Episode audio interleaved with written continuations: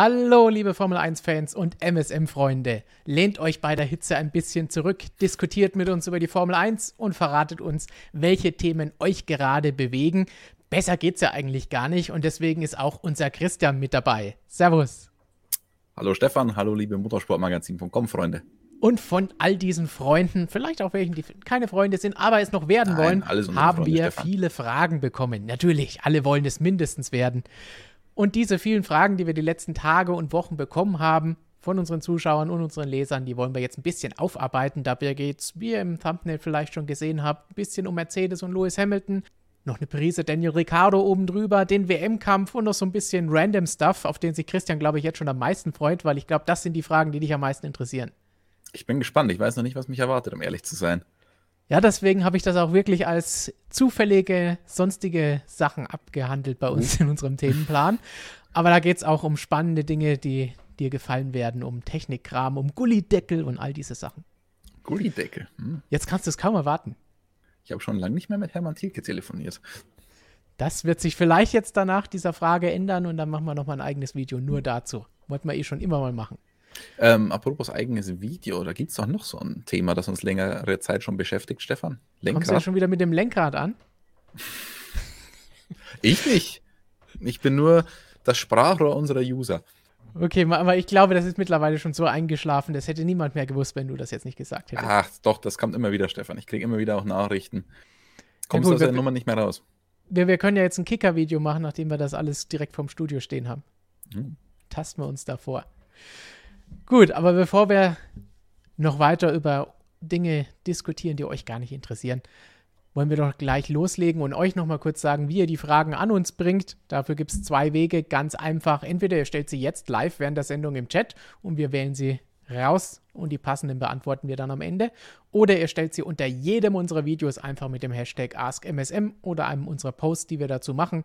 Und dann können wir auch eure Fragen herausfiltern und entsprechend in Videos oder hier in unserer MSM Live-Sendung beantworten. Und genau das hat auch Mila gemacht. Und diese Frage wollen wir uns jetzt mal zum Einstieg geben, um auch unser Hauptthema Mercedes und Lewis Hamilton gleich in Angriff zu nehmen. Und Mila sagt Hallo an das Team, Hallo zurück. Warum setzt Mercedes auf dieses Konzept? Wie es aussieht, bekommen sie die Einstellungen nicht in das Fenster, um das Fahrzeug fahrbar zu machen.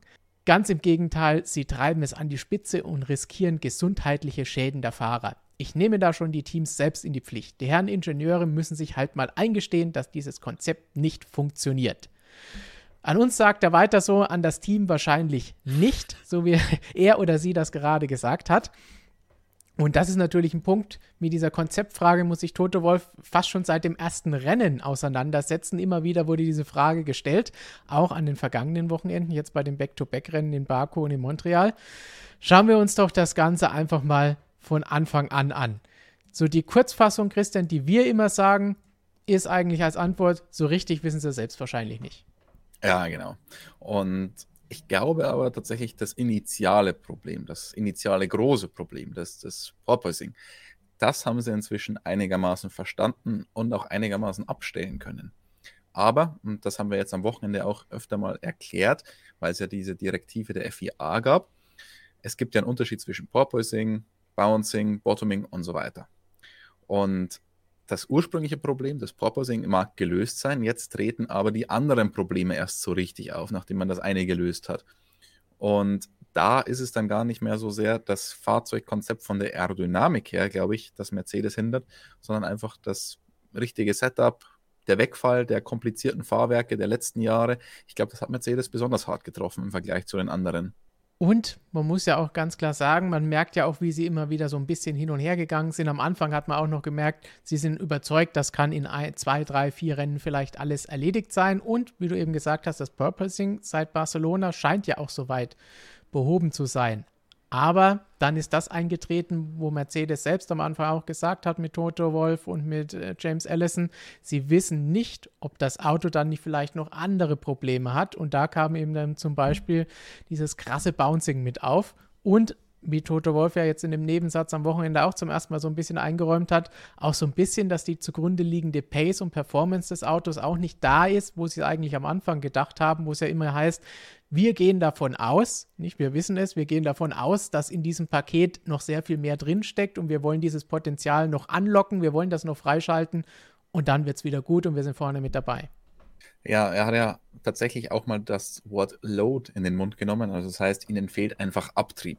Er hat aber jetzt nicht gesagt, okay, sie lagen einfach daneben, sondern er meint, die Problematik liegt darin, dass sie das Auto nicht so tief fahren können, wie sie es gerne machen würden und wie sie es ursprünglich geplant haben. Und dadurch fehlt ihnen jetzt Abtrieb, den sie irgendwie anders wiederfinden müssen. Das finde ich, zeigt einerseits schon, dass das nicht das einzige Problem ist, dieses Aufsetzen, dieses Rumspringen, wie auch immer. Und zeigt mir auf der anderen Seite auch, dass, ich meine, andere Teams müssen ja genauso Kompromisse eingehen. Kann ja auch sagen, der Red Bull oder der Ferrari, die hätten ja beide auch noch mehr Abtrieb, wenn sie noch tiefer fahren würden. Also eigentlich betrifft das alle.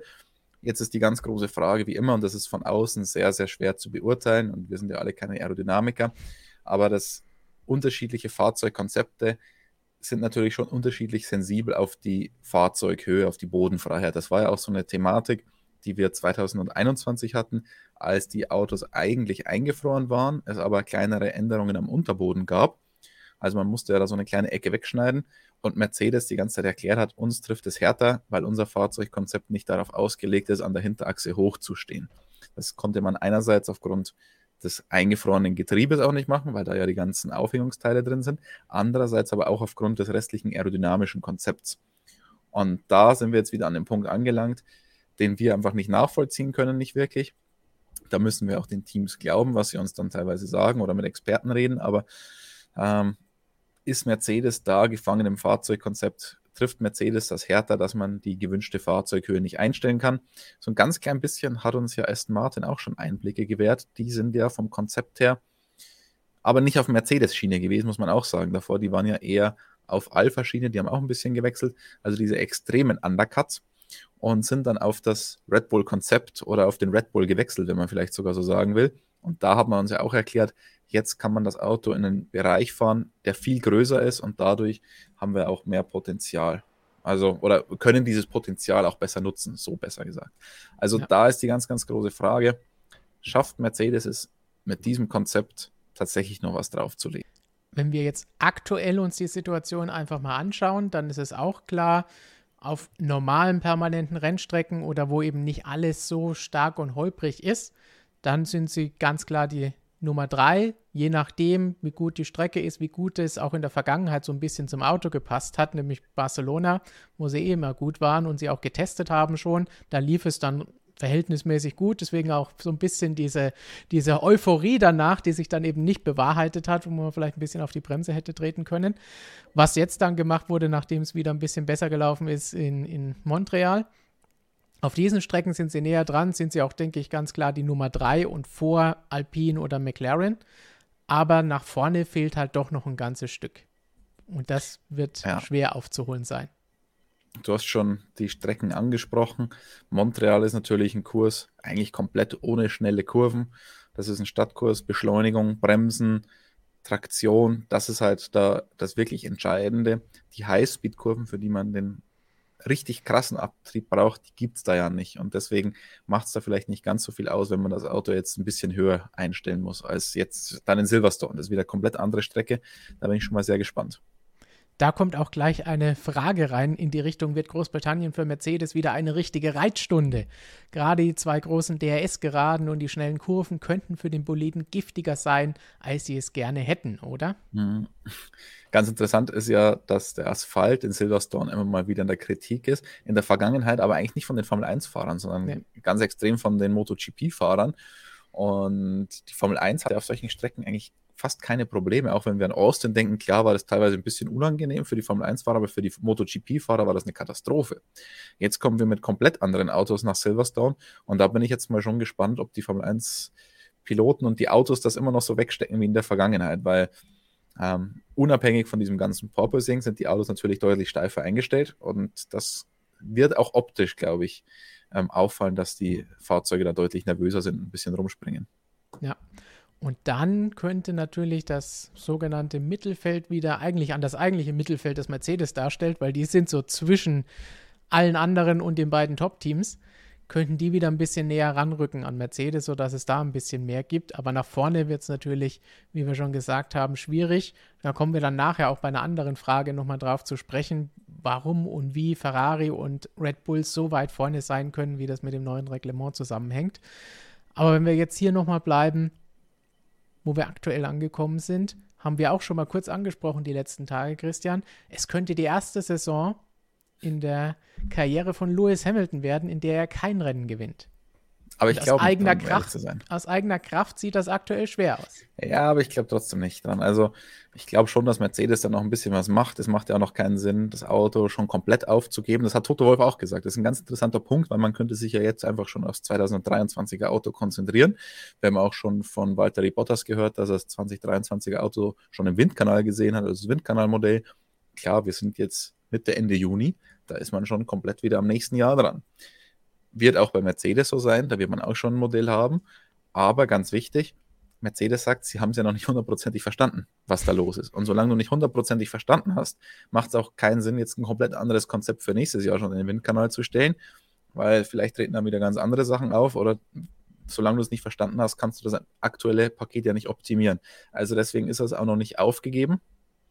Regeländerung gibt es ja voraussichtlich nicht, wobei das könnte, ein bisschen was könnte tatsächlich kommen, denn wir haben ja in der Direktive gelesen, dass man sich für die Zukunft schon Lösungen überlegen sollte, wie man denn die Autos etwas fahrerfreundlicher konzipieren könnte oder gesundheitsfreundlicher.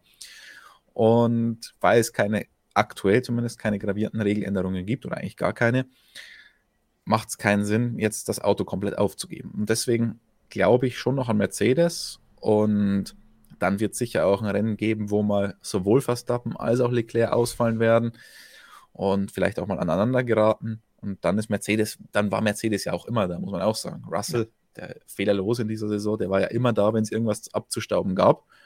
Und deswegen bin ich schon guter Dinge, dass die Serie von Lewis Hamilton da weitergehen wird. 2009, Stefan, hättest du es bis Ungarn gedacht, dass der noch einen Sieg holen wird? Hat keiner mit gerechnet. Aber das ist das, was ich eben angefügt habe. Aus eigener Kraft wird es aktuell schwer. Aktuell brauchen sie das. Aber wir haben natürlich auch erst 9 von 22 Rennen gesehen. Das heißt, da ist natürlich auch noch ein bisschen Zeit, wo sie vielleicht das Auto besser verstehen können oder noch Schritte machen können und an, aus ihrer Sicht auch müssen, weil sich das natürlich auch auf nächste Jahr übertragen lässt, wie du eben schon gesagt hast. Oder zumindest hoffen sie das. Wir haben auch viele Fragen zu Mercedes bekommen, die wir jetzt hier noch einstreuen können, bevor wir dann auf Lewis Hamilton und George Russell, den du eben schon gelobt hast, zu sprechen kommen. Aber schauen wir doch dann ganz kurz darauf, was ihr so dazu zu sagen habt. Murat sagt, Mercedes hat bei schnellen und mittelschnellen Kurven ihre Stärken, oder nicht? Naja, das kann man so pauschal jetzt auch nicht sagen. Es kommt halt immer darauf an, wie sie ihr Auto einstellen müssen. Müssen, muss man da ja auch ja. tatsächlich sagen, nicht wie sie es einstellen wollen. Denn wollen tun sie es ja auf allen Strecken anders. Aber wenn der Hobel denn mal flach liegen kann, dann funktioniert ja. er auch. Und Barcelona ist ja eine relativ gute Strecke für ein tiefliegendes Fahrzeug. Die Strecke wurde ja von nicht allzu langer Zeit mal komplett neu asphaltiert und seitdem ist die ja schon sehr, sehr, sehr, sehr, sehr eben. Ähm, auch wenn es ein paar Bergauf-, Bergab-Passagen gibt, aber an sich, was Bodenwellen angeht, die wurden eigentlich komplett eliminiert. Und das ist in Silverstone schon ein bisschen anders, wenn man die MotoGP-Fahrer zumindest fragt. Das Witzige ist ja, wenn man die Strecke abläuft, dann merkst du das gar nicht, dass da Bodenwellen drinnen sind. Also, wenn man wirklich ganz genau hinschaut und sich dann runterbückt und dann mal auf, die, auf den Asphalt schaut, habe ich mir sagen lassen, dass man es wohl erkennen könnte mit dem geschulten Auge, wenn ich die Strecke Donnerstag oder Freitagabend ablaufe, so eine Bodenwelle merke ich nicht. Ich merke, na klar, wenn es bergauf und bergab geht, also vor allem das Bergauf merke ich, leider. Das ist aber mit meiner unzulänglichen körperlichen Form zu erklären. Aber so Bodenwellen, die siehst du nicht wirklich. Und deswegen bin ich jetzt mal gespannt, oder so kleine Bodenwellen. Deswegen bin ich jetzt mal gespannt, ähm, wie das in Silverstone sein wird mit den Formel 1 Autos, weil die MotoGP-Kollegen, die haben ja wie gesagt schon ganz schön drüber geklagt. PPP meint, er könnte es, er oder sie könnte sich auch vorstellen, dass die Probleme auch mit den neuen Reifen zusammenhängen. Was ist dazu unsere Meinung? Hm, tragen sicherlich dazu bei. Zur Erinnerung, wir sind ja von 13 Zoll auf 18 Zoll Reifen gewechselt. Gleichzeitig ist aber auch der Außenumfang etwas mitgewachsen. Klar, die Seitenwand ist jetzt kleiner. Wir sind quasi eigentlich von Ballon auf Niederquerschnittsreifen gegangen, aber ganz so extrem ist es nicht, wie sich das jetzt anhört. Feder-Dämpfeigenschaften sind ganz klar weniger. Ich habe jetzt die ganzen, die, die konkreten Zahlen nicht mehr parat. Mario Isola hat mir das vor ein paar Wochen mal verraten, müsste ich mal nachschauen. Ungefähr 20 Prozent roundabout. Mm, das hängt auf jeden Fall damit zusammen, aber noch viel gravierender ist, dass diese Autos einfach anders eingestellt werden müssen.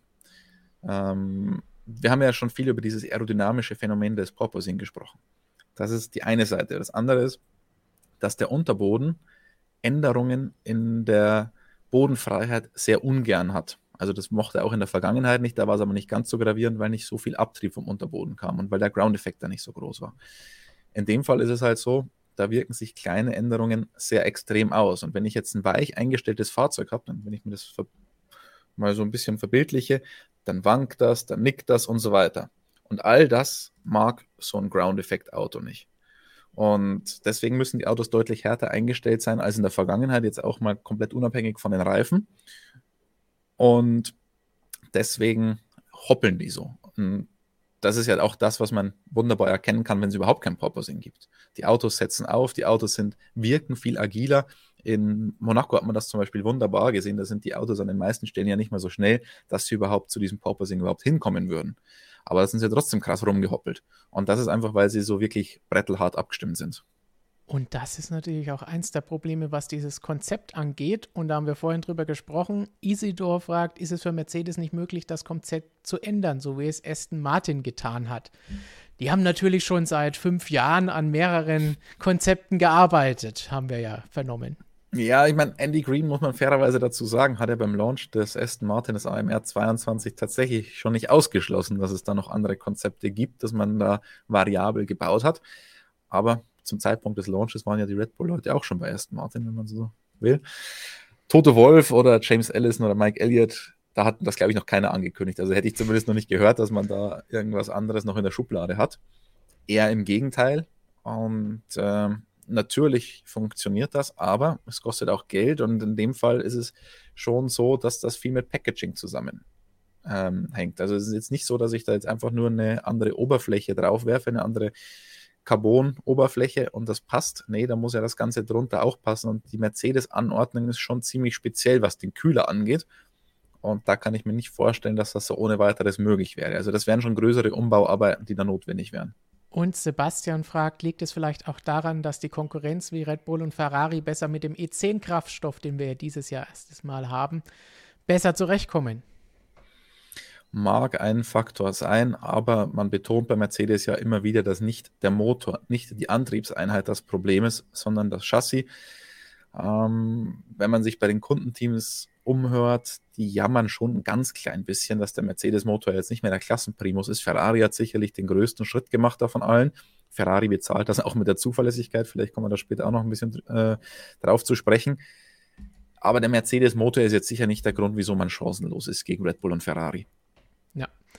Das und der, der E10-Kraftstoff ist natürlich schon eine Komponente, die man implementieren musste in die neuen Antriebseinheiten, aber ich glaube jetzt auch nicht, der einzige Faktor, wieso Mercedes auch auf Motorenseite ein bisschen verloren hat in Relation zur Konkurrenz. Ja.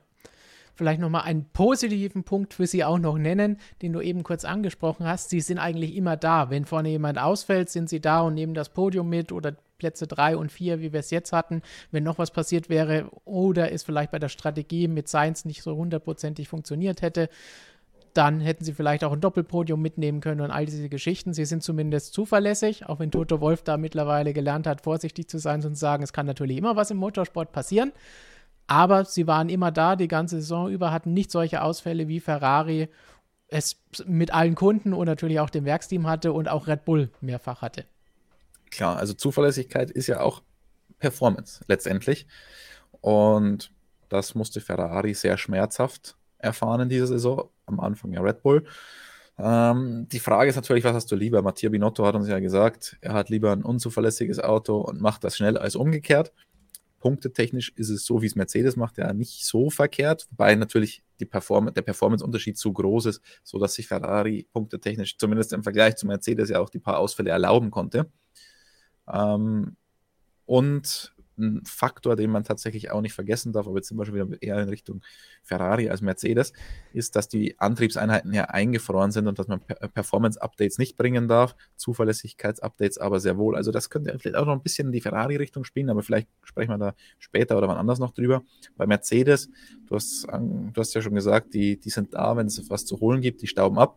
Es ist einfach immer noch ein sehr gut funktionierendes Team. Das darf ja. man auch nicht vergessen. Man hat ja zum einen Ingenieurswesen, ähm, das Teil, das man letztendlich an die Strecke schickt. Was macht man daraus?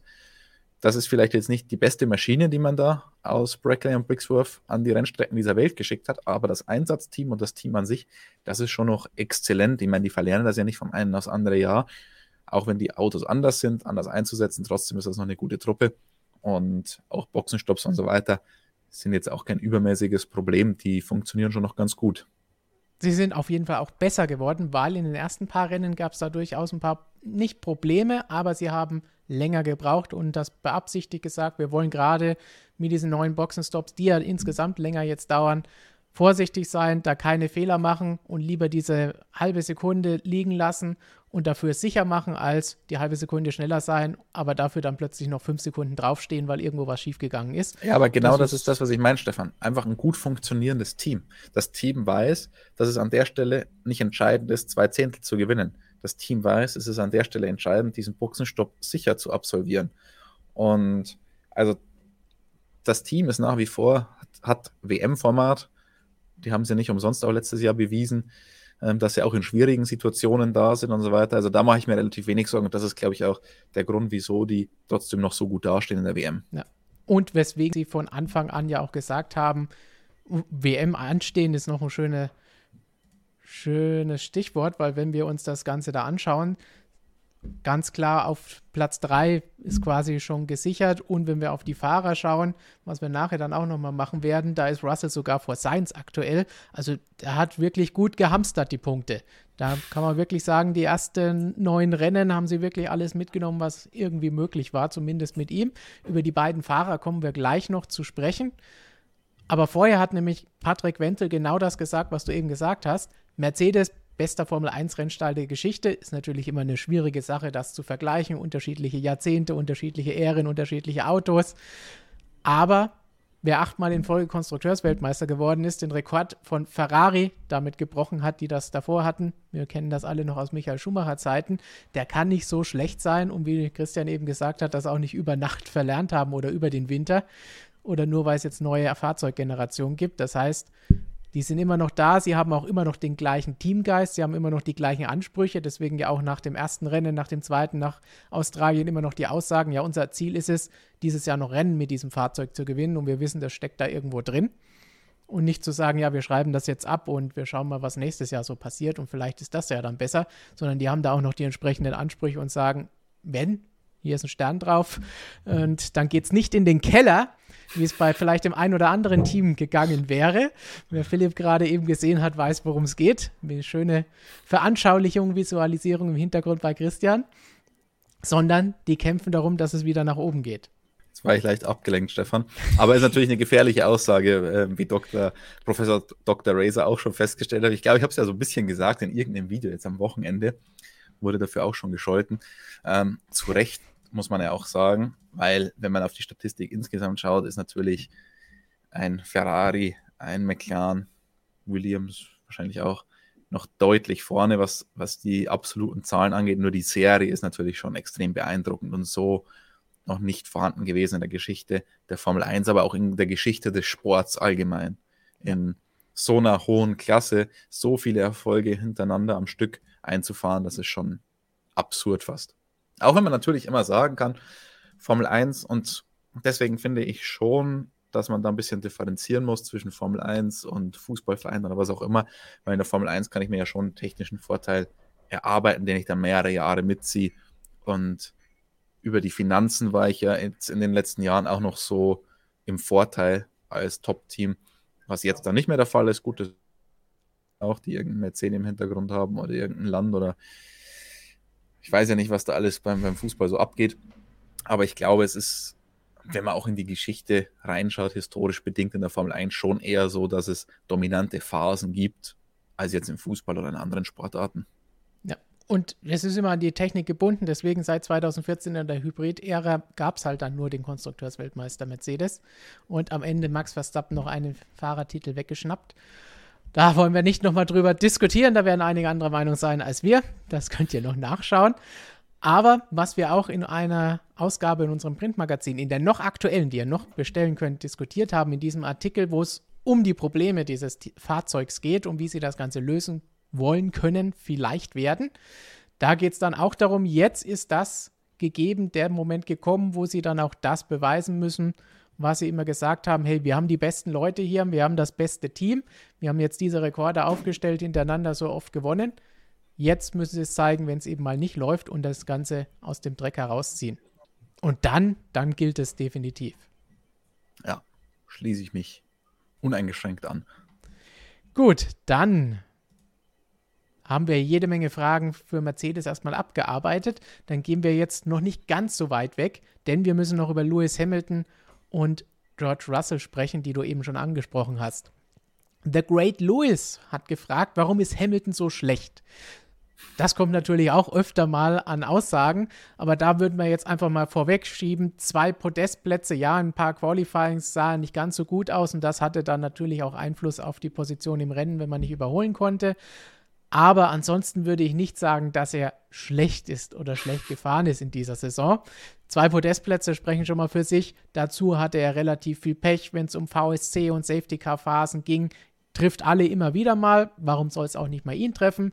Dann Natürlich haben sie an seinem Auto auch viel ausprobiert, neue Teile, unterschiedliche Setups, jetzt mehrere Rennwochenenden, wo beide Fahrer mit unterschiedlichen Setups gearbeitet haben. Heißt jetzt nicht, dass da irgendeiner bevorzugt wird. Mercedes geht es da jetzt auch nicht darum, oh, jetzt ist aber Hamilton vorne oder Russell vorne. Denen geht es nur darum, dieses Fahrzeug auch nur ansatzweise irgendwie wieder besser zu machen. Und wer dann Dritter oder Vierter wird von den beiden Fahrern, das ist denen egal. Den Fahrern vielleicht nicht hundertprozentig egal. Wir haben ja den einen oder anderen Funkspruch auch von Lewis mal gehört während dem Rennen, wenn er vor George landen will. Das sind halt nun mal alle Rennfahrer, die immer vorne sein wollen und vor dem Teamkollegen sein wollen. Aber letztendlich kann es ihm auch völlig egal sein, ob er Vierter oder Fünfter wird, er will gewinnen. Ja, aber Stefan, du versteht, verstehst das Internet an der Stelle nicht so ganz. äh, man muss doch sagen, ja, Lewis hatte jetzt die ganze Zeit nur ein überlegenes Auto und hat da, konnte nur deshalb irgendwas zeigen und gewinnen. Kaum hat er mal ein schlechtes Auto, sieht man, dass er gar nichts kann. So heißt es doch im Internet immer, oder? Ich habe es das ein oder andere Mal so. gelesen in den Kommentaren, aber die meisten unserer Zuschauer sehen das natürlich anders. Ja, also ich schließe mich da auch an. Wir haben ja vor ein paar Rennen schon mal ein Video gemacht. Wobei ich sagen muss, als äh, Flo Niedermeyer, der Kollege und ich, das Video über Lewis Hamilton gemacht haben, sah es auch noch ein bisschen anders aus. Also da war ja wirklich viel Pech dabei. Ja. Und danach hat er, finde ich, schon ein bisschen Performance verloren im Vergleich zu George Russell. Und dann wurde das ja immer gesagt, ja, weil der so viel experimentiert. Ich meine, das ist natürlich jetzt auch von außen echt immer schwer einzuschätzen, aber ich habe in diesem Motorsport schon so viele Ausreden in meinem Leben gehört, dass ich einfach nichts mehr glaube als Ausrede. Also. Und das ist ja gut vor, so.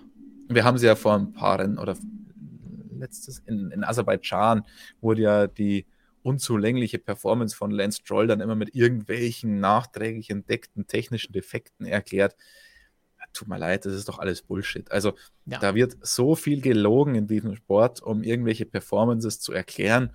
Rennfahrer ausreden, das ist eine endlose Geschichte. Und deswegen glaube ich auch nicht immer zu 100 Prozent, wenn man uns sagt, ja, Louis ist jetzt irgendwie so weit weg, weil er was ganz anderes ausprobiert hat. Weil meistens war das dann vielleicht am Freitag so, man hat dann zurückgebaut, dann hat er vielleicht einen Nachteil gehabt, weil er das Auto noch nicht so kannte. Aber insgesamt finde ich schon, hat er nach, ich weiß nicht, was das für ein Rennen war, oder nach Barcelona, glaube ich, ein bisschen auf Russell verloren, wenn man es genau ansieht. Ja. Und man muss auch sagen, diese ganze Purposing-Geschichte hat dem Ganzen nicht gut getan. Vielleicht hat da Lewis auch irgendwie nicht 100% rausgeholt, die man hätte machen können. Und Russell, der zum ersten Mal in so einem Auto fährt, mit dem er in diesen Bereichen fahren kann, einfach noch mal ein bisschen mehr über die Grenze gegangen, auch was dann die körperlichen Schmerzen angeht, gab es ja auch die ein oder andere Aussage in diese Richtung. Und wo Louis dann gesagt hat, ja, also für einen fünften Platz, für die fünf Pünktchen mehr, muss ich das jetzt vielleicht auch nicht machen. Schauen wir lieber, dass wir das Auto hinbekommen. Also das sind dann schon so Sachen. Hinzu kommt auch, nicht jeder Fahrer ist hundertprozentig sofort mit dieser Fahrzeuggeneration hundertprozentig zurechtgekommen. muss man auch sagen, sieht man ja bei Perez und Sainz, die auch gebraucht haben und immer noch brauchen, um mit diesen ja, wobei, Autos da würde ich eher, da würde ich eher nur Sainz sagen und vielleicht eher Verstappen statt Perez, weil ja. Perez ist, ist echt super zurechtgekommen eigentlich von Anfang an. Also der hat deutlich auf Verstappen aufgeholt, ob es jetzt nur die Fahrzeuggeneration ist oder auch, weil er länger im Team ist. Aber Perez würde ich da ausnehmen. Und dann sieht er natürlich im Vergleich mit Russell, der damit anscheinend kein Problem hatte in diese Richtung, deutlich besser aus. Ricardo wollen wir da jetzt gar nicht nennen. Da kommen wir nämlich nachher noch zu. Und der scheint in letzter Zeit eben mit jedem Auto Eingewöhnungsprobleme zu haben. Das heißt, da uh, hat das nicht unbedingt Shots was mit der neuen Stefan. Generation zu tun. Shots feiert.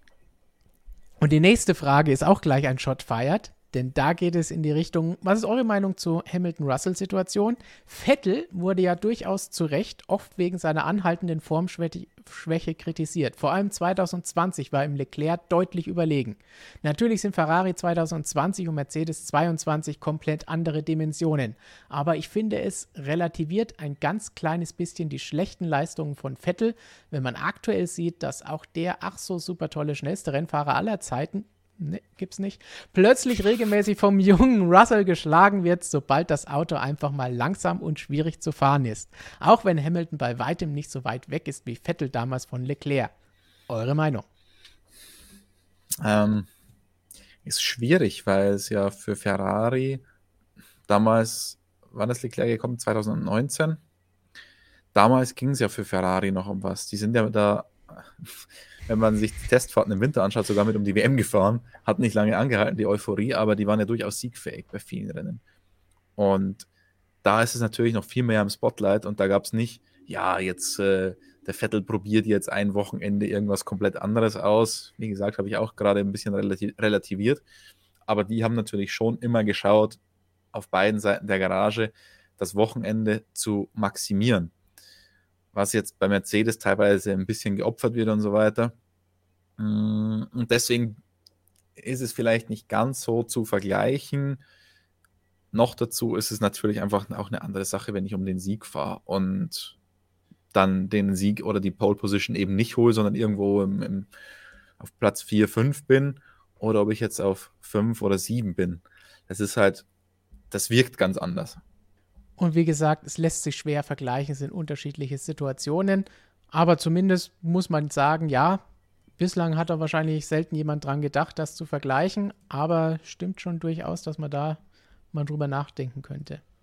Aber man muss auch sagen, bei Sebastian Vettel hat es ja dann auch ein bisschen angehalten. Da war das jetzt nicht nur 2019, als er schon wenn man genau hingeschaut hat, relativ alt aussah gegen Charles Leclerc, sondern ja auch 2020, da ging ja dann gar nichts mehr. Also wirklich gar nichts mehr. Das war ja dann unterirdisch im, im Vergleich. Klar, die Rolle im Team, die er da hatte, als er rausgeschmissen wurde, bevor die Saison dann wirklich angefangen hatte, war sicherlich auch alles andere als optimal.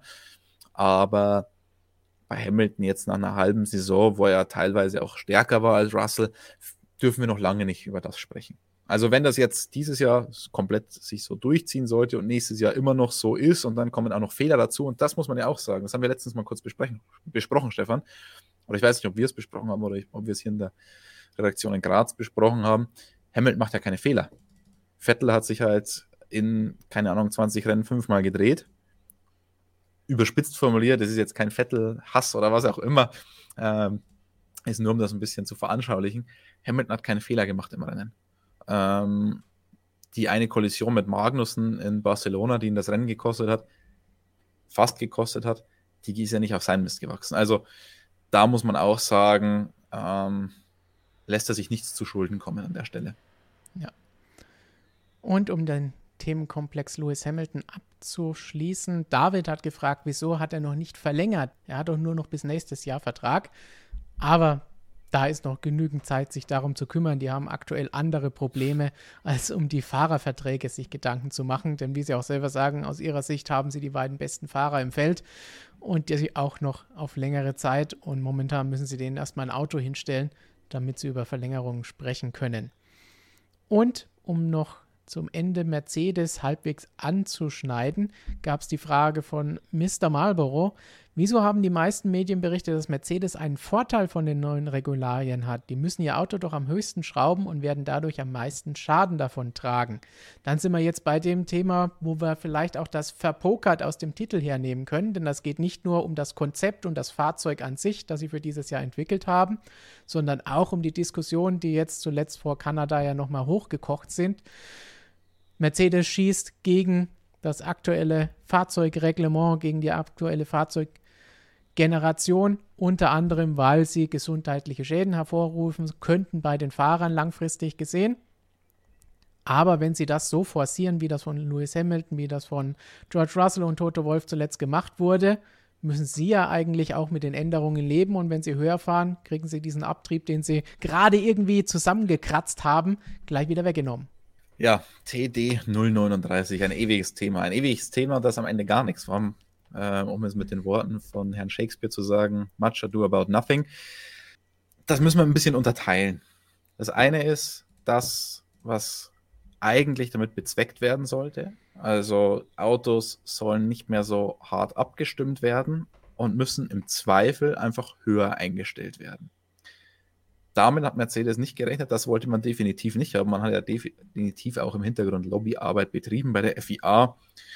Äh, die Vorstellung von Lewis Hamilton in Baku. Ich will ihm nichts unterstellen, aber ob es wirklich so schlimm war, wie das dann aussah, weiß ich nicht. Aber man hat auf jeden Fall gesehen, Mercedes hat dieses Thema schon forciert insgesamt. Hat Lobby aber bei der FIA gemacht, um da was zu ändern. Ich meine, da gab es ja dann auch den ganz, ganz großen Streit jetzt am Wochenende unter den Teamchefs. Es ist richtig eskaliert. Toto Wolf hat sich damit allen eigentlich angelegt und hat, während alle anderen Teamchefs Toto Wolf eine Agenda unterstellt hat, hat Toto Wolf den anderen eine Agenda unterstellt. Kann man sich jetzt selbst sein Bild machen, was da tatsächlich richtig ist. In der Formel 1 will jeder immer einen Wettbewerbsvorteil haben.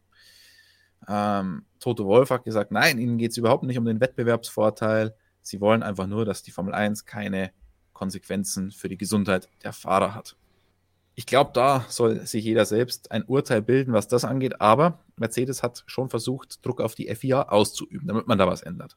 Und ich glaube, man hätte nicht damit gerechnet, dass das so umgesetzt wird von der FIA. Also, dass man sagt, okay, man schaut sich die Sensoren an und wenn es zu schlimm ist, dann musst du halt dein Auto hochschrauben. Das ist eigentlich der gesunde Menschenverstand, das, was man von anderen Teams ja hört. Naja, ihr könnt es ja abstellen, macht euer Auto hoch, dann habt ihr das Problem nicht mehr. Damit hätte Mercedes wahrscheinlich nicht gerechnet.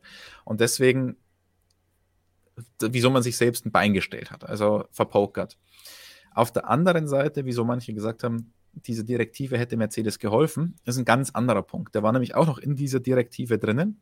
Und da gab es von der FIA ein Angebot an die Teams, dass man, um den Unterboden stärker ausführen zu können, eine Strebe befestigen darf. Und die Direktive kam am Donnerstag als alle Teams gerade auf dem Weg waren oder schon in Kanada waren. Und entsprechend konnte eigentlich niemand reagieren. Nur Mercedes hat reagieren können und hat noch eine zusätzliche Strebe an den Unterboden angebracht. Mercedes versichert uns, es war eine Lösung, die man so in Kanada auf die Schnelle hingedeichselt hat. Alle anderen Teams, die irgendwas dazu gesagt haben, waren der Meinung, das geht nicht. Mattia Binotto hat es gesagt, wir Ferrari hätten das nicht geschafft. McLaren hat auch gesagt, nein. Zach Brown meinte da, ja, vielleicht hat man ja ein Crystal Ball bei Mercedes und konnte es vorhersehen. Und das ist ja so ein bisschen die Unterstellung bei dem Ganzen, dass Mercedes schon wusste, dass es diese Möglichkeit gibt. Warum sind die anderen Teams da so sauer geworden? Erstens die Tatsache, dass es möglicherweise ein Team vorab weiß, was in so einer technischen Direktive drinsteht, wenn alle anderen noch nicht mal ahnen, dass es eine technische Direktive geben würde. Und zum anderen dachten sie oder sind zumindest öffentlich der Meinung, dass es ein Wettbewerbsvorteil wäre, wenn man eine zusätzliche Strebe anbringen dürfte. Warum? Man muss ja den Unterboden so steif ausführen, dass sich der nicht durch den Abtrieb, den er selbst generiert, irgendwie verbiegt und somit möglicherweise das Porpoising verstärkt. Verbiegen kann teilweise auch absichtlich passieren, um noch mehr Abtrieb zu generieren, aber möglicherweise ist das mitverantwortlich für Porpoising und so weiter und deswegen gab es einige Teams, die die Unterböden dann verstärkt haben. Verstärken heißt, ich mache zusätzliche Lagen. Carbon da drauf heißt, es ist schwerer. Ich kann das gleiche aber auch mit einer Strebe erzeugen. Die Strebe ist aber deutlich leichter und hat dann am Ende einen ähnlichen Effekt. Und deswegen war Ottmar Safnauer, allen voran der Alpin-Teamchef, so sauer auf Mercedes, weil er meinte, okay, es ging nicht mit rechten Dingen zu und die holen sich so einen Wettbewerbsvorteil. Am Ende wurde diese technische Direktive eh erstmal zurückgezogen. Aus verschiedenen Gründen. Also die Idee der FIA war ja gut und es war gut gemeint. Und die FIA hat zumindest gezeigt, uns liegt die Gesundheit der Fahrer am Herzen. Wir nehmen das nicht auf die leichte Schulter, wir schauen uns das an. Aber es war, man muss schon sagen, stümperhaft gemacht. Zum einen die Werte, diese Grenzwerte, die hat man ja einfach nicht definiert gehabt davor und hat sich gesagt, okay, man schaut sich jetzt diese Aufzeichnungen an im ersten und zweiten freien Training und dann schauen wir mal, was wir damit machen. Ganz so trivial ist es aber offenbar nicht. Wir haben es ja in den Videos auch mal ein bisschen angesprochen. Man muss da sich einigen, ob man da jetzt einen Hoch- oder einen Tiefpassfilter drüber legt, ob man jetzt Durchschnittswerte nimmt, ob man jetzt Amplituden nimmt oder was auch immer. Also ist nicht so einfach auf der einen Seite. Und auf der anderen Seite, und das ist ein ganz interessanter und wichtiger Punkt, den Mattia Binotto dann nochmal angeführt hat nach dem Rennen, das, was die FIA gemacht hat, geht so nicht. Es war ein kompletter Fehler wie das Ganze formuliert ist, weil der eine Teil der technischen Direktive ist klar, man sagt, es geht Thema Sicherheit und sie würden ein Auto, das zu stark vibriert, als unsichere Konstruktion anerkennen und deswegen möglicherweise disqualifizieren. Okay, der Teil, der geht vielleicht noch. Aber dass ich mit einer technischen Direktive was komplett Neues erlaube, wie zum Beispiel die Verstärkung des Unterbodens durch die Strebe oder auch durch zusätzliche Lagen Carbon und damit teilweise sogar das technische Reglement komplett aushebeln durfte, weil ich gewisse Werte nicht mal mehr einhalten musste. Das, sagt Mattia Binotto, geht gar nicht. Denn selbst wenn ich das, die FIA hat ja dann die Hoheit, das zu machen, mit Sicherheitsbedenken. Sicherheitsbedenken braucht man keine Einstimmigkeit, wie, die man sonst brauchen würde bei technischen Änderungen während der Saison. Aber das Ganze muss trotzdem einen formalen Prozess durchlaufen. Und dieser formale Prozess ist der Motorsport-Weltrat, WMSC. Und da reicht es nicht einfach eine technische Direktive rumzuschicken und sagen, ihr dürft das. Also, gut gemeint und jeder, der eine Frau zu Hause hat, der weiß, gut gemeint ist nicht immer auch gut gemacht. Es wirkte auf jeden Fall sehr, oh, wir müssen jetzt schnell darauf reagieren, dass am letzten Wochenende das alles so schlimm ausgesehen hat und war dafür nicht wirklich gut durchdacht. So kann man es zusammenfassen, wenn, wenn man nicht äh, einen achtminütigen Monolog halten will. Gut, dann würde ich sagen, nach dem 8-Minuten-Monolog, auf den alle gewartet haben, auf ihren MSM-Bingo-Karten, kann jetzt jeder abhaken. Christian, 8 Minuten Technik-Monolog, erledigt. Dann können wir zum Fahrermarkt kommen, denn da gibt es auch noch jede Menge zu besprechen. Und wir haben sehr, sehr viele Fragen von euch bekommen zum Thema Daniel Ricciardo. Das Thema bewegt uns ja auch schon seit letzter Saison, aber in diesem Jahr, nachdem es dann nur bedingt ein bisschen besser geworden ist, umso mehr. Und da kommt die Frage rein, wie schätzt ihr Ricardo und seine Zukunft ein? Eigentlich sollte man ja sagen, dass ein Rennfahrer nicht plötzlich verlernt, schnell Auto zu fahren. Nur diese Erklärung zieht leider nicht für mittlerweile drei Jahre, seit 2019 auf dem abstiegenden Ast. Ist Ricardo gerade einfach nicht an seinem Maximum oder ist Norris einfach wirklich so viel schneller?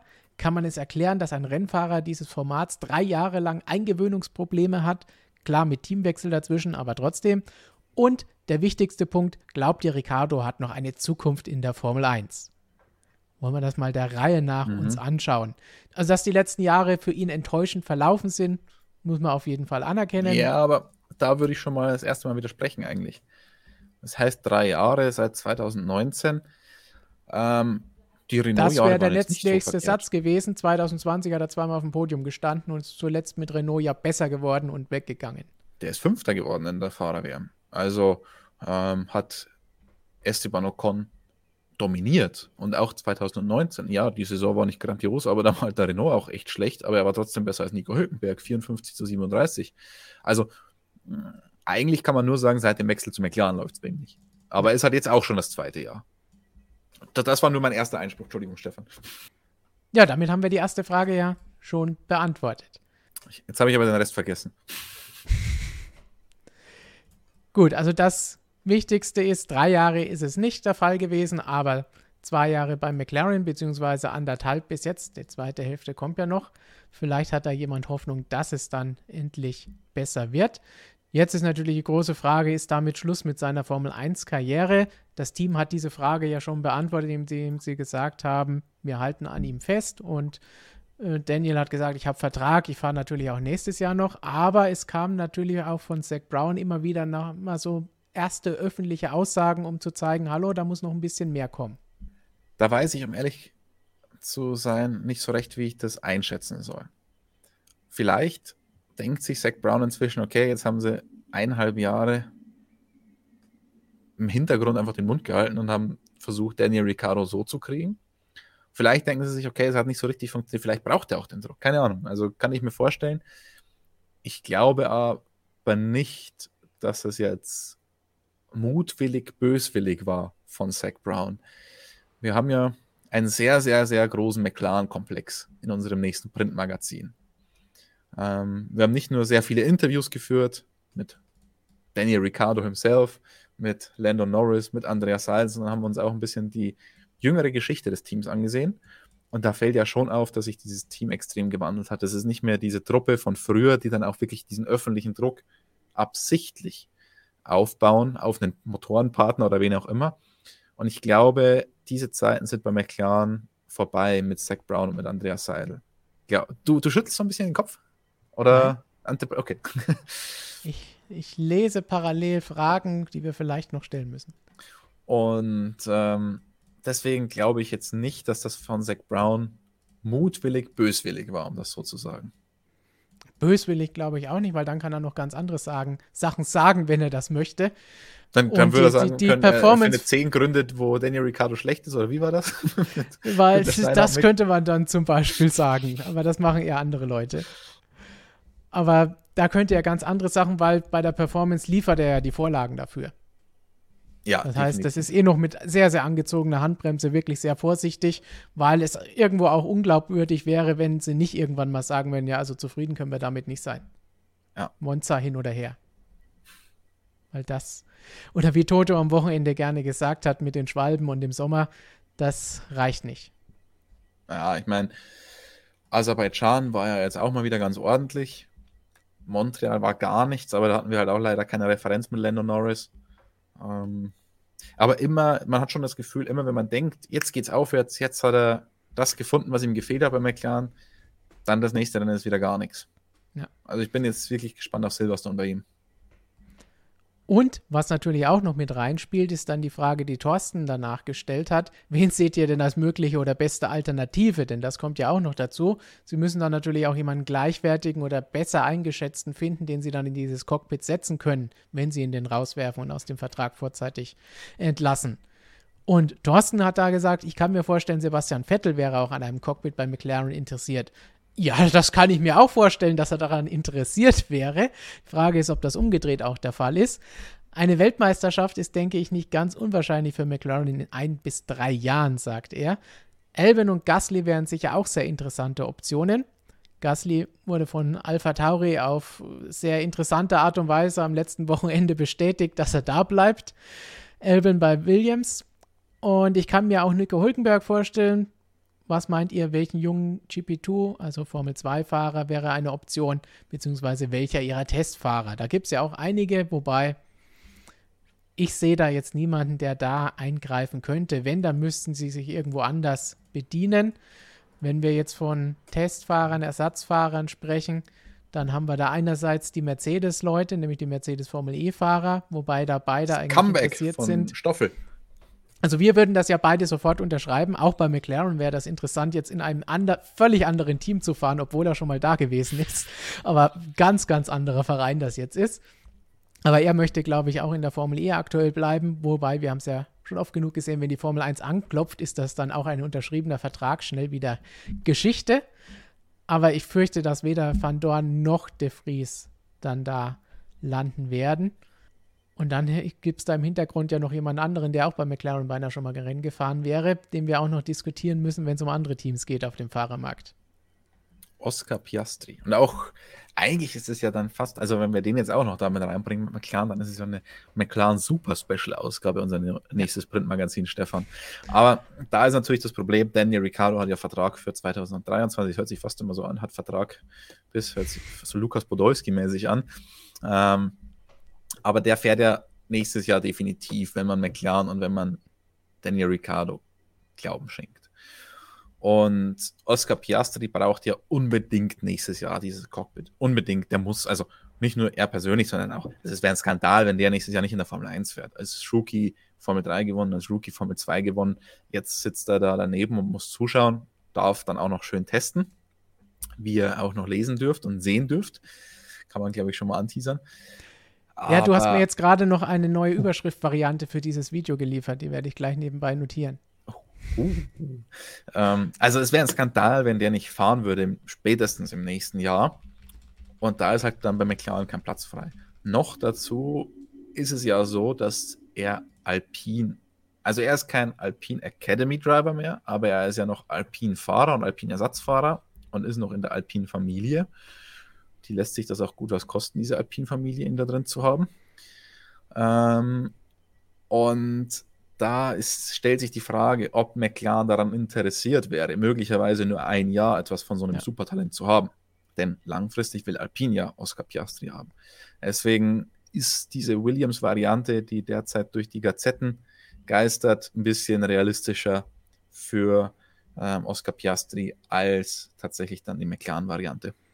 Und sie wollen vielleicht auch nicht unbedingt, dass McLaren dann nächstes Jahr vielleicht ein besseres Auto hat und er dann vor ihnen herfährt, vor dem Werksteam. Und vor Fernando Alonso und Esteban Ocon, nach denen Kevin hier auch gefragt hat, wer muss denn von denen Platz machen? Ja, das ist ganz interessant, weil Fernando Alonso ja selbst mal so ein bisschen in Frage gestellt hat. Er, er hat ja selber öffentlich gesagt, er will weiterhin Formel 1 fahren.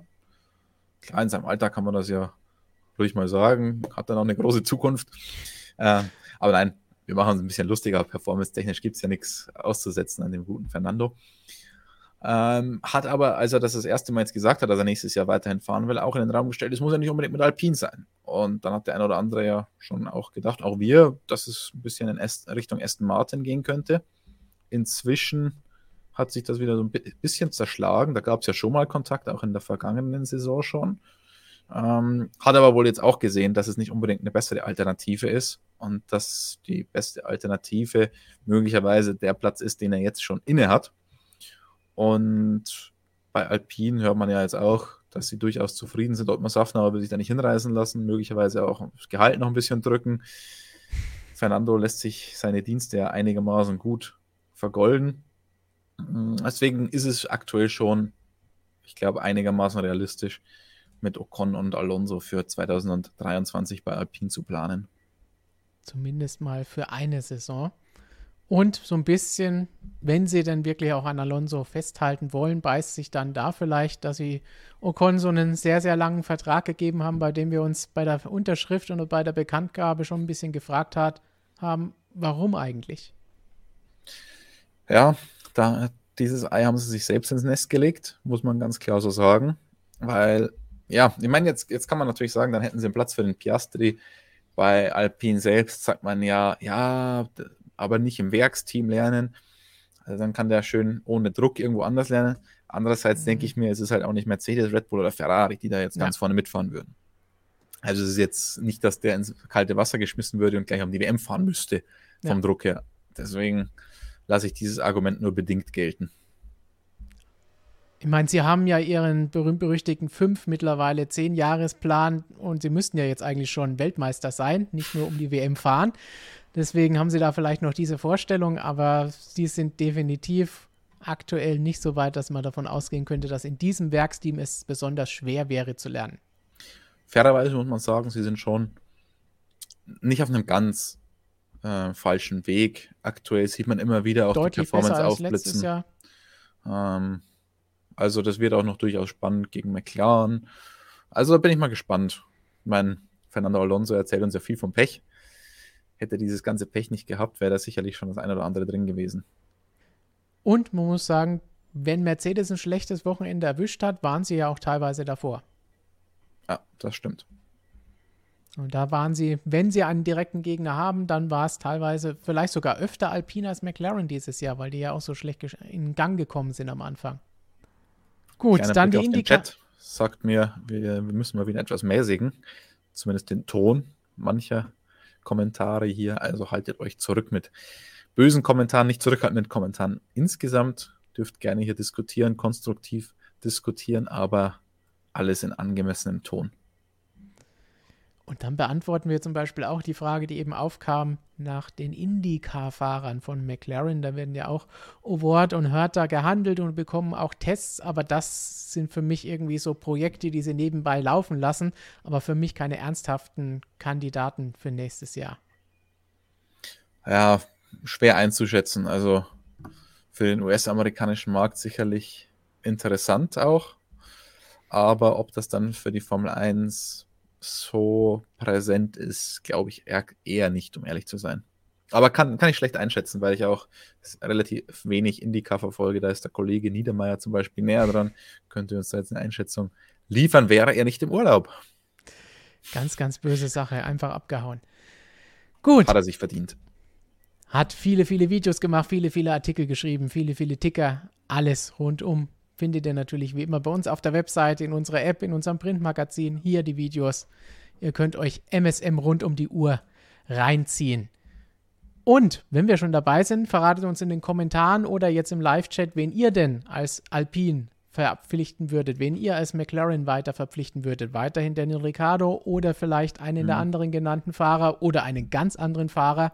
Wer weiß. Und immer dran denken, auch wir sind auf dem Transfermarkt aktiv. Das heißt, wenn du glaubst, du würdest gerne den ganzen Tag lang wie wir Artikel über Formel 1, MotoGP oder ähnliche Rennserien schreiben oder Pressearbeit erledigen, Content Marketing betreiben, Social und Digital Media Kampagnen kreativ gestalten, irgendwelche spannenden Ideen entwickeln, dann sollte dir klar sein, dass du unbedingt zu uns kommen solltest und wir unbedingt mit dir sprechen wollen. Und dann schreib einfach eine E-Mail an info.motorsportmagazin.com und dann kannst du vielleicht da hinten, hinter Christian, wie Philipp vorhin, rauf und runter gehen. Die oder auf meinem Platz Treppe. sitzen. Oder auf deinem Platz. oder Alpin fahre. Ja, oder wenn du eh die ganze Zeit in der Welt unterwegs bist. Deinen Platz können wir eh doppelt besetzen. So selten, wie du da sitzt. Ich werde dich daran erinnern. ja, deinen Stuhl darfst du natürlich behalten, der ist ja nur für dich. Super bequem. Und Purposing, heute kannst du es mal vorführen, hat auch dieser. Okay, das ist, das war jetzt eher die in den At Keller bottoming. fahren. genau. Aufsitzen war das eher. Gut. Dann schauen wir noch mal ganz kurz auf den WM-Kampf. Wir haben vorhin schon mal einen ganz, ganz minimalen Blick auf die Fahrerwertung und die Konstrukteurswertung geworfen. Und von Backroad Runners kam da die Frage, habt ihr auch den Glauben an Ferrari verloren? Ich habe die Vermutung, dass Ferrari nicht mehr um die Weltmeisterschaft fährt. Wenn wir jetzt rein auf die Zahlen schauen, haben wir Verstappen 46 Punkte vor Perez, 49 Punkte vor Leclerc. Das heißt, fast zwei Ausfälle, fast zwei Nullrunden Vorsprung hat er. Das kann natürlich schon viel passieren. Das ist eine lange Zeit, um das aufzuholen, so einen heftigen Vorsprung. Aber muss auch bedenken, dass nach drei Rennen Leclerc schon mal 46 Punkte auf Verstappen hatte. Das heißt, es geht schon hin und her. Während es letztes Jahr so ein bisschen von Wochenende zu Wochenende hin und her gegangen ist und die Führung gewechselt hat, haben wir jetzt so ein bisschen alle drei, vier Rennen gibt es den großen Umschwung und einer hat mal kurz 50 Punkte aufgeholt und ist jetzt 30 vorne und dann geht es wieder in die andere Richtung. Wie beurteilst du den WM-Kampf bislang? Ja, habe ich den Glauben an Ferrari verloren? Schwer zu sagen. Ich meine, du hast schon gesagt, dass es einfach genauso in die andere Richtung vorhin ausgesehen hat. Also war schon mal 46 Punkte hinten, der gute Max. Jetzt ist er 46 Punkte vorne. Aber man kann dann schon sagen, the trend is your friend. Und der Trend, der war ja nur ganz am Anfang mal Richtung Ferrari und inzwischen ist der Trend ganz klar Richtung Red Bull. Also würde ich mein nicht vorhandenes Vermögen jetzt auf einen Fahrer setzen müssen oder auf ein Team. Ich würde es nicht auf Ferrari setzen, sagen wir es so. Aber es gibt ja schon noch ein bisschen Grund zur Hoffnung. Zum einen ist es so, dass Ferrari aus verschiedenen Gründen die Performance nicht umsetzen konnte. Also das heißt, die Performance ist ja da. Und wenn die Performance da ist, dann kann es ja genauso sein, dass dem Red Bull auch mal schlecht geht, dass der auch mal wieder Ausfälle hat. Und dann geht es ja relativ schnell. Also das ist das eine. Die Performance ist an sich da. Wir haben sie öfter mal gesehen, aufblitzen sehen. Teilweise halt dann nicht umgesetzt. Gut, teilweise war sie dann auch wirklich nicht so da wie beim, wie beim Red Bull. Aber das ist schon mal gut. Das ist auf der Habenseite. Ja. Und was wir auch noch auf der Habenseite haben, ist die Budgetobergrenze. da wissen wir nicht, wie sich die im Laufe der Saison möglicherweise noch auswirkt. Und das könnte schon gravierende sportliche Auswirkungen haben, glaube ich, wenn es um Updates geht. Mattia Binotto hat ja nach den ersten paar Rennen oftmals angedeutet, also er kann sich nicht vorstellen, dass der Red Bull in diesem Tempo weitermachen kann und so weiter. Und das wird schon spannend zu sehen sein, ob äh, sich da jetzt die nächsten vier, fünf Rennen bis kurz nach der Sommerpause wahrscheinlich, ob sich da irgendwas noch gro groß verschieben wird, weil es, wir haben es am Wochenende auch in der Redaktion ein bisschen besprochen, es könnte schon so sein wie das Beschleunigen auf einer Geraden. Ja, jetzt äh, werden bei Stefan die Augen groß, wenn, wenn Entwicklung, Budget Cap und Beschleunigung auf der Geraden kommt. Wir haben ja. Können wir dazu eine Grafik machen? Ja, vielleicht. Wir haben ja bei den Formel 1 Autos Verbrennungsmotor mit roundabout 800 PS und dazu haben wir noch die MGUK mit 163 PS, oder ein bisschen mehr als 800 PS, also dass wir auf Systemleistung von ungefähr 1000 PS kommen. So, jetzt bin ich auf einer langen Geraden. Ich habe aber nicht genügend Energie, um diese 163 Zusatz-PS die ganze Gerade zu verfeuern. Wie setze ich diese 163 PS, wenn ich die nur für eine gewisse Zeit zur Verfügung habe, am sinnvollsten ein, wenn ich eine Gerade fahre? Am sinnvollsten ist es, sobald du nicht mehr traktionslimitiert bist, sofort dein ganzes Pulver zu verschießen und dann am Ende der Geraden nichts mehr zu haben. Weil dann beschleunigst du schnell, ziehst diesen Geschwindigkeitsvorteil über die gesamte Gerade mit und ob du dann am Ende beim Top, Topspeed ein bisschen hinten bist, ist egal. Aber du profitierst die ganze Gerade davon, dass du davor schnell beschleunigt hast. Wenn ich das jetzt auf die Entwicklung ummünze, ist es vielleicht so, dass der ein oder andere vielleicht sein Pulver ein bisschen früher verschießt weil er dadurch die ganze Saison von dieser Entwicklung profitiert. Wohin ein anderer vielleicht mit der Entwicklung erst später kommt, der spart sich das auf und profitiert dann hinten raus. Eins zu eins kann man das jetzt nicht vergleichen. Warum? Weil die Leistung, die ich zur Verfügung habe, oder die Energiemenge auf der Geraden bei dieser Deployment, die ist immer gleich. Die ändert sich nicht bei der einen Variante oder bei der anderen. Bei der Entwicklung ist es schon so, dass der Schub, wenn ich ihn dann später bringe, dass der dann größer ist, als wenn ich ihn am Anfang bringe, weil ich ja länger Zeit hatte zu entwickeln bis zu diesem Punkt. Also das wird ganz interessant, ob sich da durch die Budgetobergrenze ein bisschen was verschieben wird, was zuvor, bevor es diese Budgetobergrenze gab, ja gar kein Thema war, weil jeder permanent entwickelt hat von den großen Teams. Außer wenn man jetzt in die Vergangenheit mal schaut, wenn ein kleineres Team mal einen Lucky Punch hatte zu Beginn der Saison, oder wenn wir zum Beispiel an Braun 2009 denken, die waren am Anfang richtig gut, aber hatten dann kein Geld mehr zu entwickeln. Da hat man das mal gesehen. Aber jetzt mit der Budgetobergrenze, da geht es allen Teams so.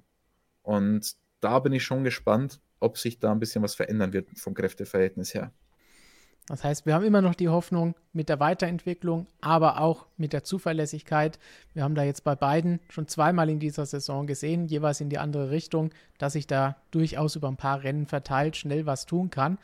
Und weil eben auch jemand gesagt hat, Konstrukteurs-WM ist schon entschieden, 76 Punkte Vorsprung von Red Bull, das, das sind, ist schon ein Wort, ganz klar. Aber man muss auch bedenken, Ferrari hatte dieses Jahr auch schon mal 40 Punkte Vorsprung. Das heißt, Red Bull hat auch schon mal jede Menge Punkte aufgeholt. Warum soll das nicht auch in die andere Richtung gehen können?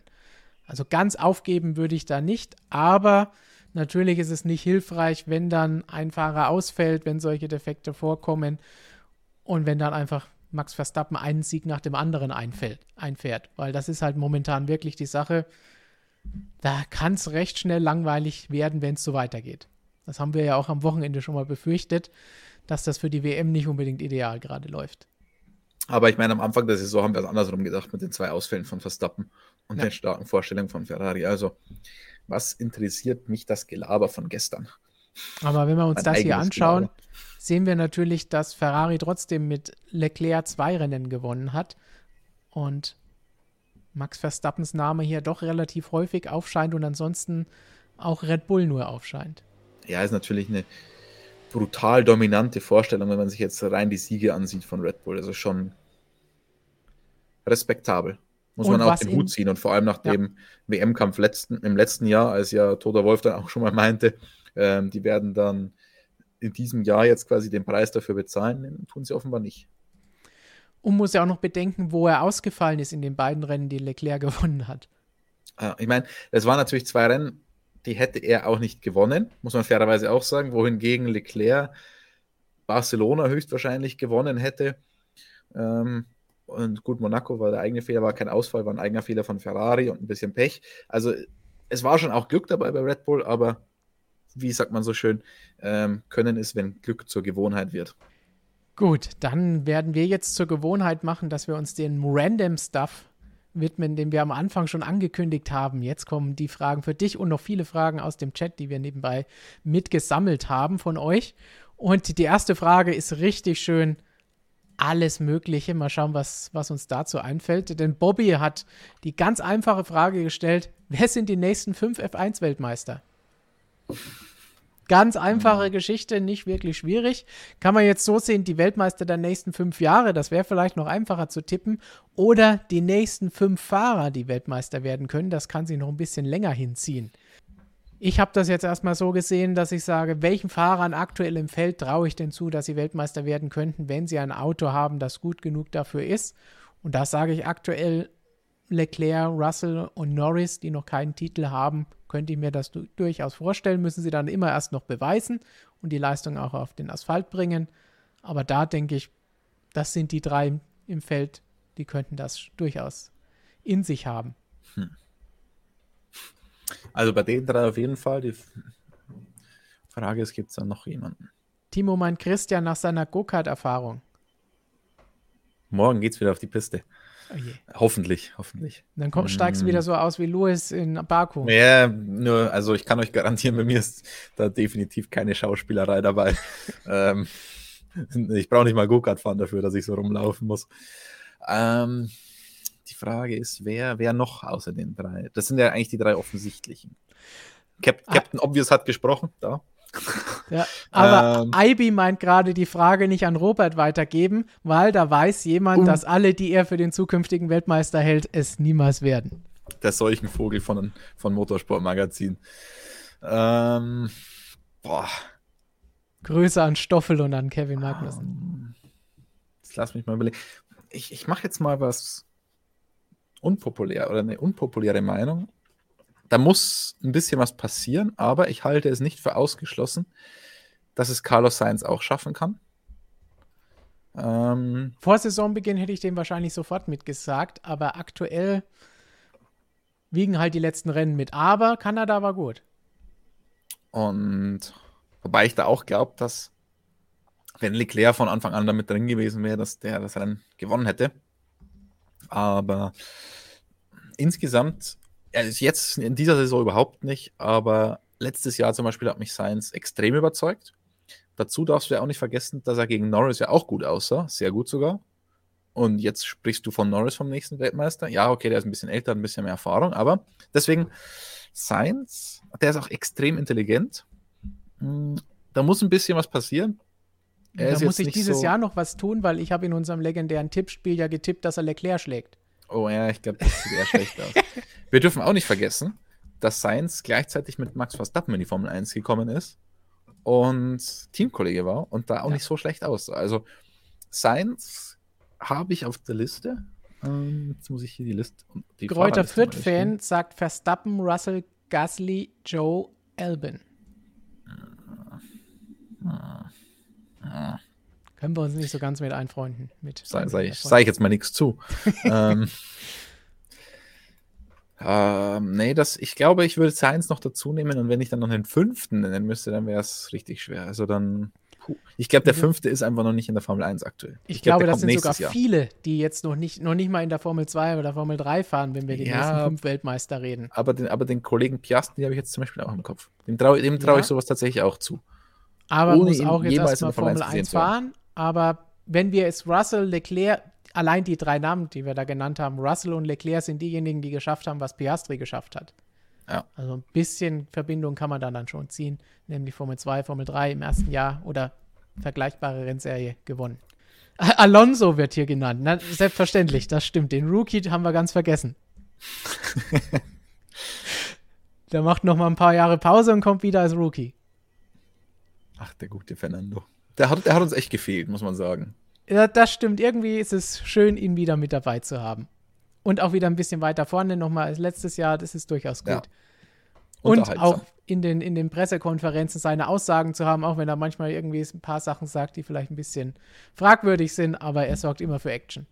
Und was ihr zu Hause leider nicht sehen könnt, ist die Action, die wir hier in der Redaktion haben, wenn der Kollege Marton da ist, wenn Alonso fährt. Ähm, das macht ja am meisten Spaß. Jetzt am Wochenende habe ich mir auch mal den Spaß gemacht, habe ein Vier-Dokument geöffnet, habe gesagt, oh, der Alonso ist disqualifiziert. Und ähm, da hatte ich meinen Spaß damit. Mein und, und, und hinterher wurde er dann doch noch bestraft. Du hast es, ja. du hast ja. das ausgelöst. Du Nein, das, das, war nach der Strafe. Nach der Strafe wollte ich ihm nochmal eins reindrücken. Ähm, dann hat er erstmal selbst gesucht nach diesem Dokument, hat sich das ewig angeschaut. Ich so, ja, findet das nicht. Also wir haben hier unseren Spaß in der Redaktion. Gut, dann geben wir dir noch mehr Spaß mit der nächsten Frage vom Professor Dr. Racer. Haben Straßenkurse eigentlich noch ein heftigeres Problem mit den Gullis als ohnehin schon? da die Ground-Effekt-Autos ja noch mehr Ansaugeffekt haben dürften. Ja. Diese Frage gebe ich natürlich an unseren Gullimeister. Ja, es ist definitiv der Fall. Wobei man natürlich, ich glaube, durch die letzten Jahre schon auch ein bisschen sensibilisiert ist bei dieser Thematik. Ähm, bei der Streckenkontrolle vielleicht nochmal ein bisschen genauer drüber schaut. Ist immer ein Problem, wenn man auf komplett neue Strecken kommt, weil man kann ja als Rennleiter oder als Safety Delegate jetzt nicht jede einzelne Schraube jedes Gullis überprüfen. Das geht nicht. Da muss man auch irgendwann auf Leute vertrauen. Ähm, ganz wichtig, man darf die Schrauben natürlich auch nicht zu fest anziehen, weil nach fest kommt Dose, hört sich trivial an, aber ist auch schon alles passiert. Also Drehmomentschlüssel auch bei sowas gefragt. Mhm. Generell Hinweis, lieber einmal zu oft mit Drehmomentschlüssel arbeiten als einmal zu wenig. Aber prinzipiell ist das definitiv eine größere Gefahr jetzt inzwischen hm, durch den stärkeren Ground-Effekt. War ja immer da der Ground-Effekt, Stefan. Dürfen wir auch nicht ähm, unter den Teppich kehren, aber ist jetzt viel stärker. Und deswegen ist das schon nochmal eine andere Nummer, ja. Von den Gullideckeln zurück zum Bouncing Querstrich Bottoming, Querstrich Purposing. Günther F. hat gefragt, könnte man einfach auf die 13 Zoll Reifen zurückwechseln, um das Bouncing etwas zu bekämpfen? Also das Purposing könnten wir damit gar nicht verbessern. Ähm, das Bouncing würden wir verbessern, ja, aber ähm, es würde eigentlich nicht, also es würde nicht gehen, weil die Autos natürlich überhaupt nicht darauf ausgelegt sind. Man müsste logischerweise Radaufhängung und alles neu machen. Hätte dann auch schon wieder ganz andere Autos. Und ich könnte die Autos halt dann auch nicht mehr so fahren, wie ich wollte. Und weil die Autos müssen, wir haben es ja vorhin erklärt, die müssen möglichst steif sein. Wenn diese Bewegung im Reifen drin ist, dann funktioniert das nicht mehr so richtig. Und wenn ich diese Steifigkeit loswerden will, dann muss ich das ja nicht über den Reifen machen. Dann kann ich das ja mit dem Fahrwerk selbst machen. Also ja, es, es wäre eine gezwungene Maßnahme, sagen wir es so. Aber die würde jetzt auf Anhieb nicht funktionieren. Und noch mehr Ideen, wie man Probleme lösen könnte, kamen hier herein. Und du hast eben schon die Aufhängung angesprochen. Da gibt es einmal von Ist doch egal, könnte man nicht einen Dämpfer entwickeln, der weich einfedert und beim Einfedern steifer wird. So könnte das Bouncing und das Purposing abgestellt werden, da bei 200 plus km/h die Feder steif wird.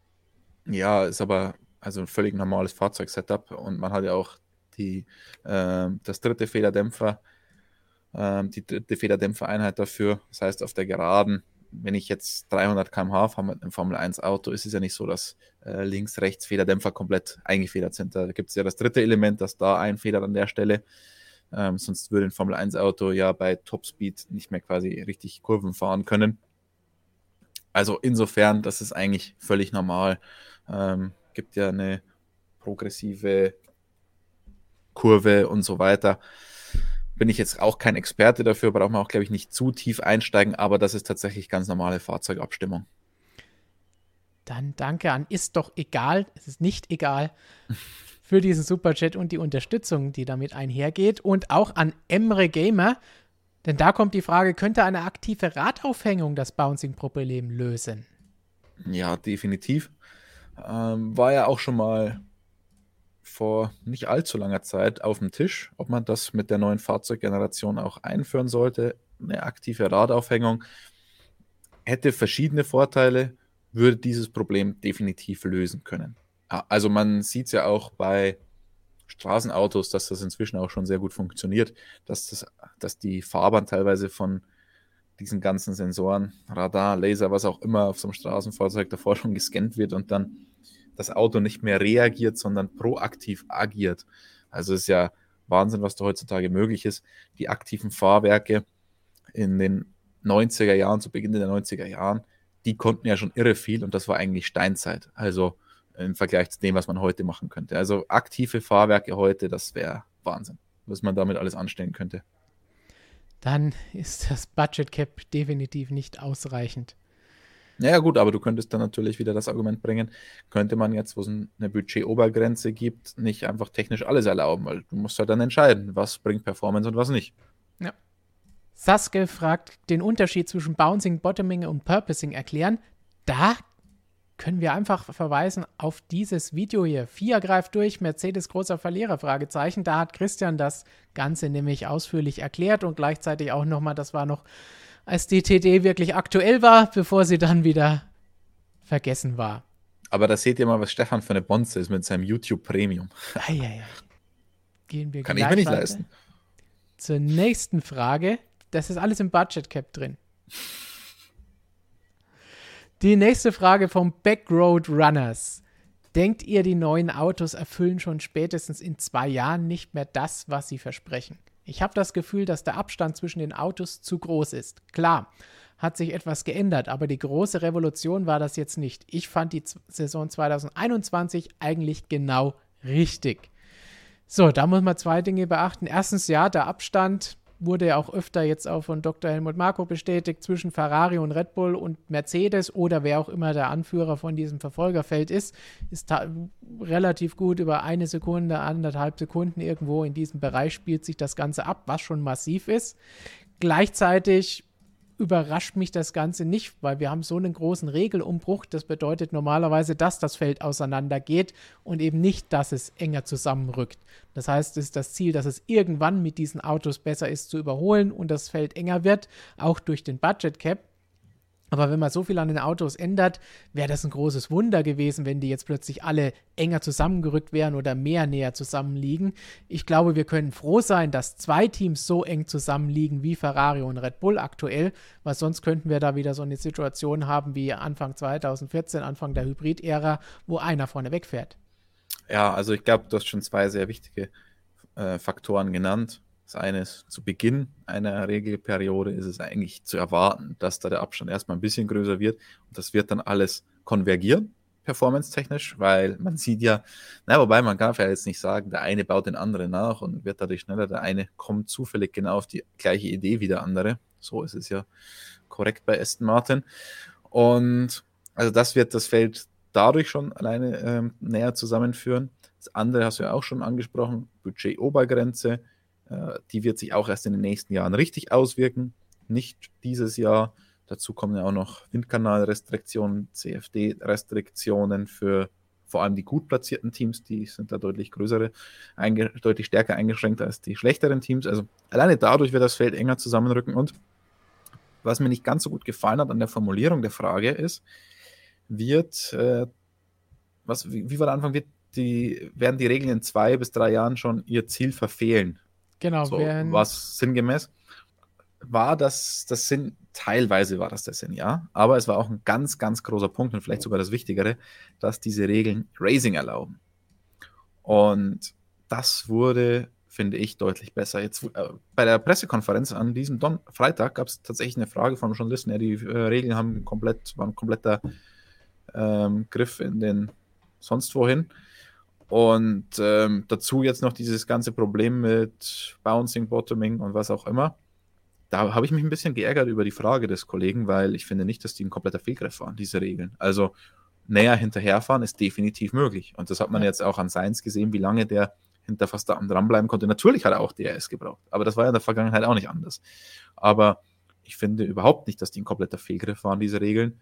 Man kann näher hinterherfahren und die Autos sehen auch cooler aus, finde ich auch. Also am Anfang war es ein bisschen gewöhnungsbedürftig, aber wir haben es eh schon mal gesagt, Stefan, nach kürzester Zeit hat man sich bei den alten Autos gedacht, Alter, wie sahen die denn aus? Ja. Ähm, also deswegen muss man immer schauen, was waren die Ziele dieser Regelrevolution.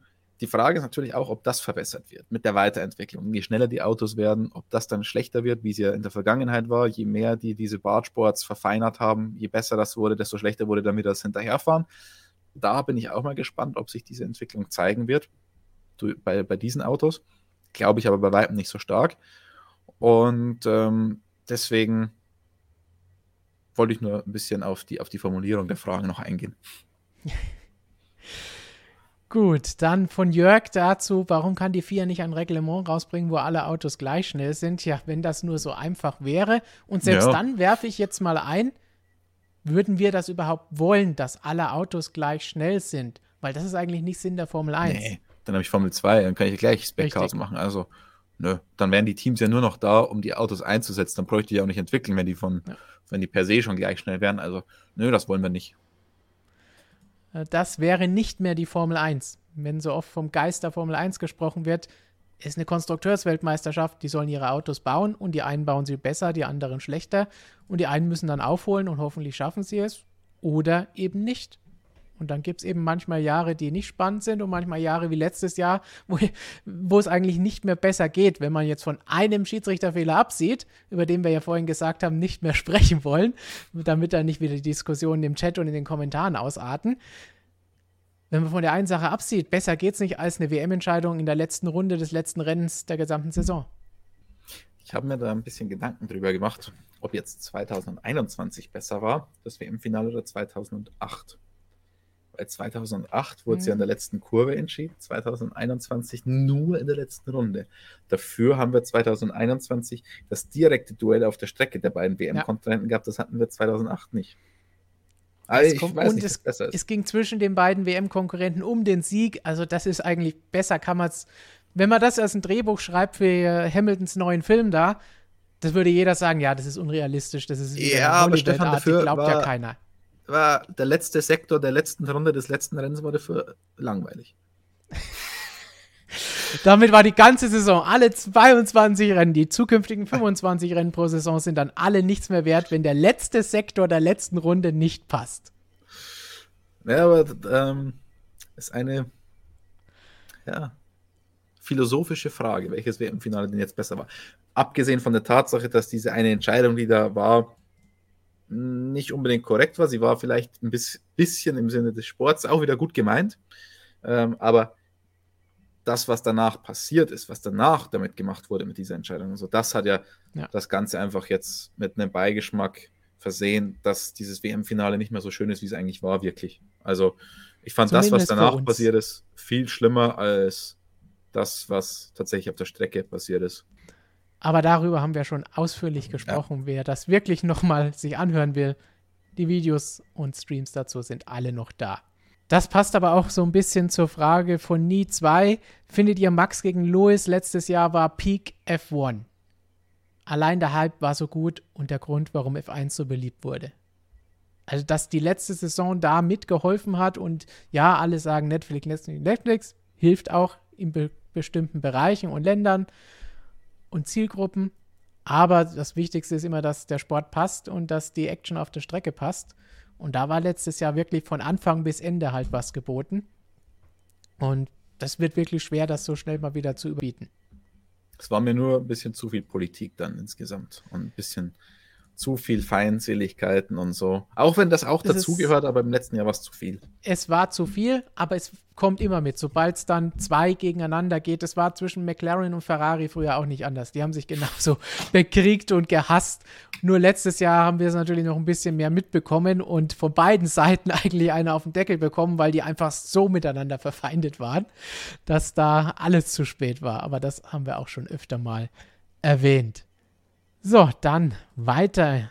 Wir haben viele, viele Fragen von euch. Gehen wir mal ein ganz anderes Team an, oder? Mal so eine Abwechslung zu all den Top-Teams, die wir bislang besprochen haben.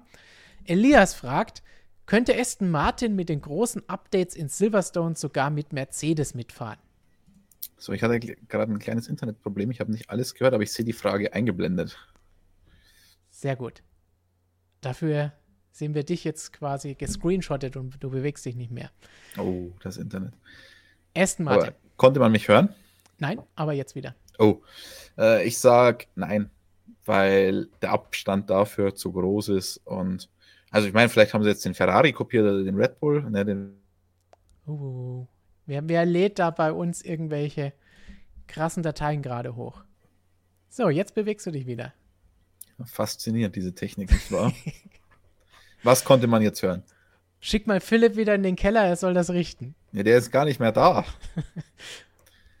ähm, was konnte man irgendwas? Ich fange einfach nochmal von vorne an. Ich glaube nein, weil den Red Bull haben sie ja schon kopiert. Kommen sie jetzt mit, haben sie jetzt vielleicht auch noch die Radaufhängung komplett kopiert, weil eigentlich ist ja das restliche Konzept schon relativ unterschiedlich mit Pull, Pushrods und so weiter. Ähm, ginge aber auch nicht so ohne weiteres, weil man ja auch Mercedes-Komponenten fährt, Mercedes-Getriebe. Insofern kann man da an der Hinterachse den Red Bull nicht kopieren, außer Mercedes kopiert sogar auch noch mit. Aber äh, deswegen glaube ich nein. Also Mercedes steht ja auch nicht still würde mich stark verwundern. Das ist vielleicht ein bisschen ein zu großer Schritt. Sie sollten jetzt vielleicht wirklich erstmal McLaren und Alpine anpeilen, von denen wir ja vorhin gesagt haben, dass die aktuell vielleicht die Gegner von Mercedes sind, wenn die es nicht so gut erwischen auf einer Strecke. Und was wir auch nicht vergessen dürfen, ist, dass Mercedes fahrermäßig schon etwas besser aufgestellt ist als Aston Martin. Willst du damit etwas sagen, dass Lance Stroll nicht auf einem Niveau mit George Russell und Lewis Hamilton ist. Ich sag zu Lance Stroll gar nichts mehr. Wird mir nur wieder als das übliche Lance Stroll-Bashing ausgelegt.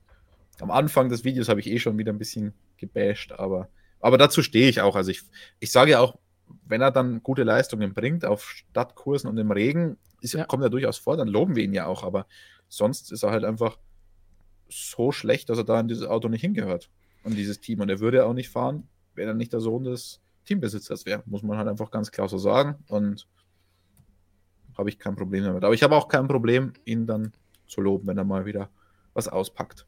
Erinnerst du dich an meinen Tipp für die Pole Position im Regen am Samstag? Ja, in der Tat. Der war dann relativ schnell erledigt, aber da war auch ein, oh, es regnet.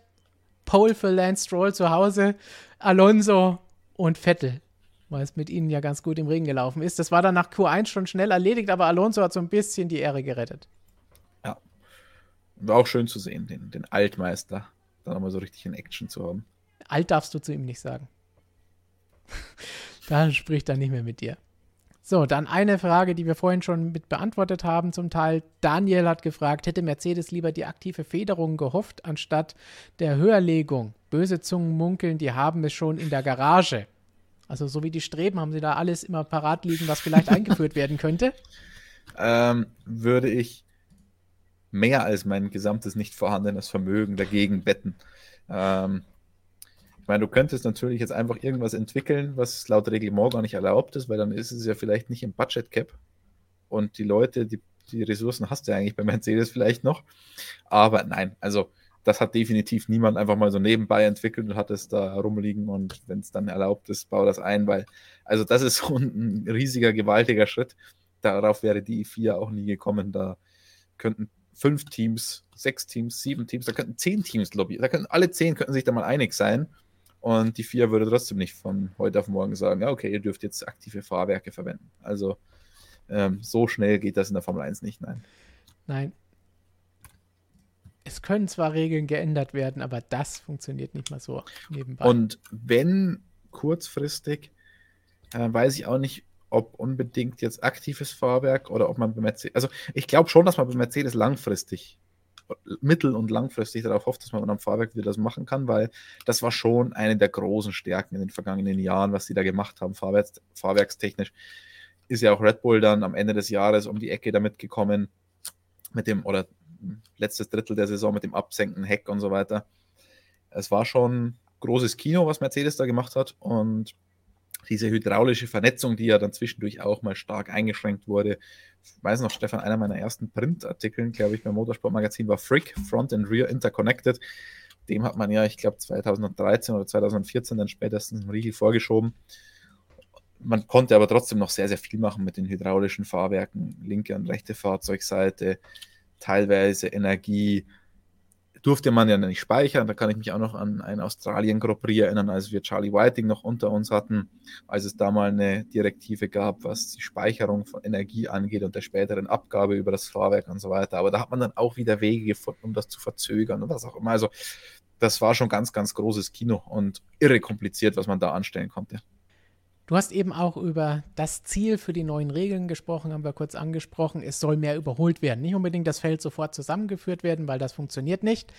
Jonas hat gefragt, kann man schon ein Fazit ziehen bezüglich des einfachen Überholens durch das neue Reglement?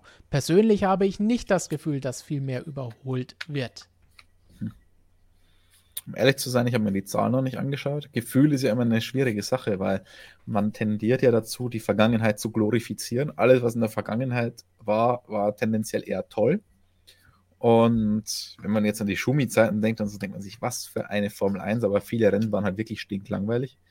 Ähm, dafür waren die Motoren schön laut und alle haben sich daran ergötzt und was auch immer, aber ähm, ich meine, könnte ich die Uhr zurückdrehen, würde ich sie vielleicht auch öfter mal zurückdrehen, aber man neigt schon dazu, Sachen zu glorifizieren und die Vergangenheit ein bisschen besser in Erinnerung zu haben, als sie tatsächlich war. Und ich glaube, so ist es auch beim Überholen. Muss mir mal die genauen Zahlen anschauen, wobei traue keiner Statistik, die du nicht selber gefälscht hast. Überholmanöver ist schwierig. Ähm, was schon der Fall ist, ist, dass der Windschatteneffekt nicht mehr so groß ist. Das merkt man definitiv und dass DRS eher wichtiger ist als unwichtiger. DRS ist jetzt wichtiger zum Überholen selbst und nicht mehr so zum Ranfahren, weil das Ranfahren, das funktioniert definitiv besser. Also ich glaube, das kann man sehen. Ähm, und damit hat man zumindest schon mal einen Schritt gemacht, einen wichtigen. So, dann mal ganz anderes Thema. Von Tom. Vielen Dank dafür. Stimmt das Gerücht, dass Honda wieder zu Red Bull zurückkehren möchte? Ich glaube, dass Porsche sicher zu Red Bull kommt, aber wäre für Honda Alpha Tauri eine Möglichkeit? Ähm, definitiv. Es ist gerade ein kompliziertes Thema, weil man ja auch bei Red Bull noch ein bisschen in der Luft hängt von der Entscheidung des Volkswagen-Konzerns.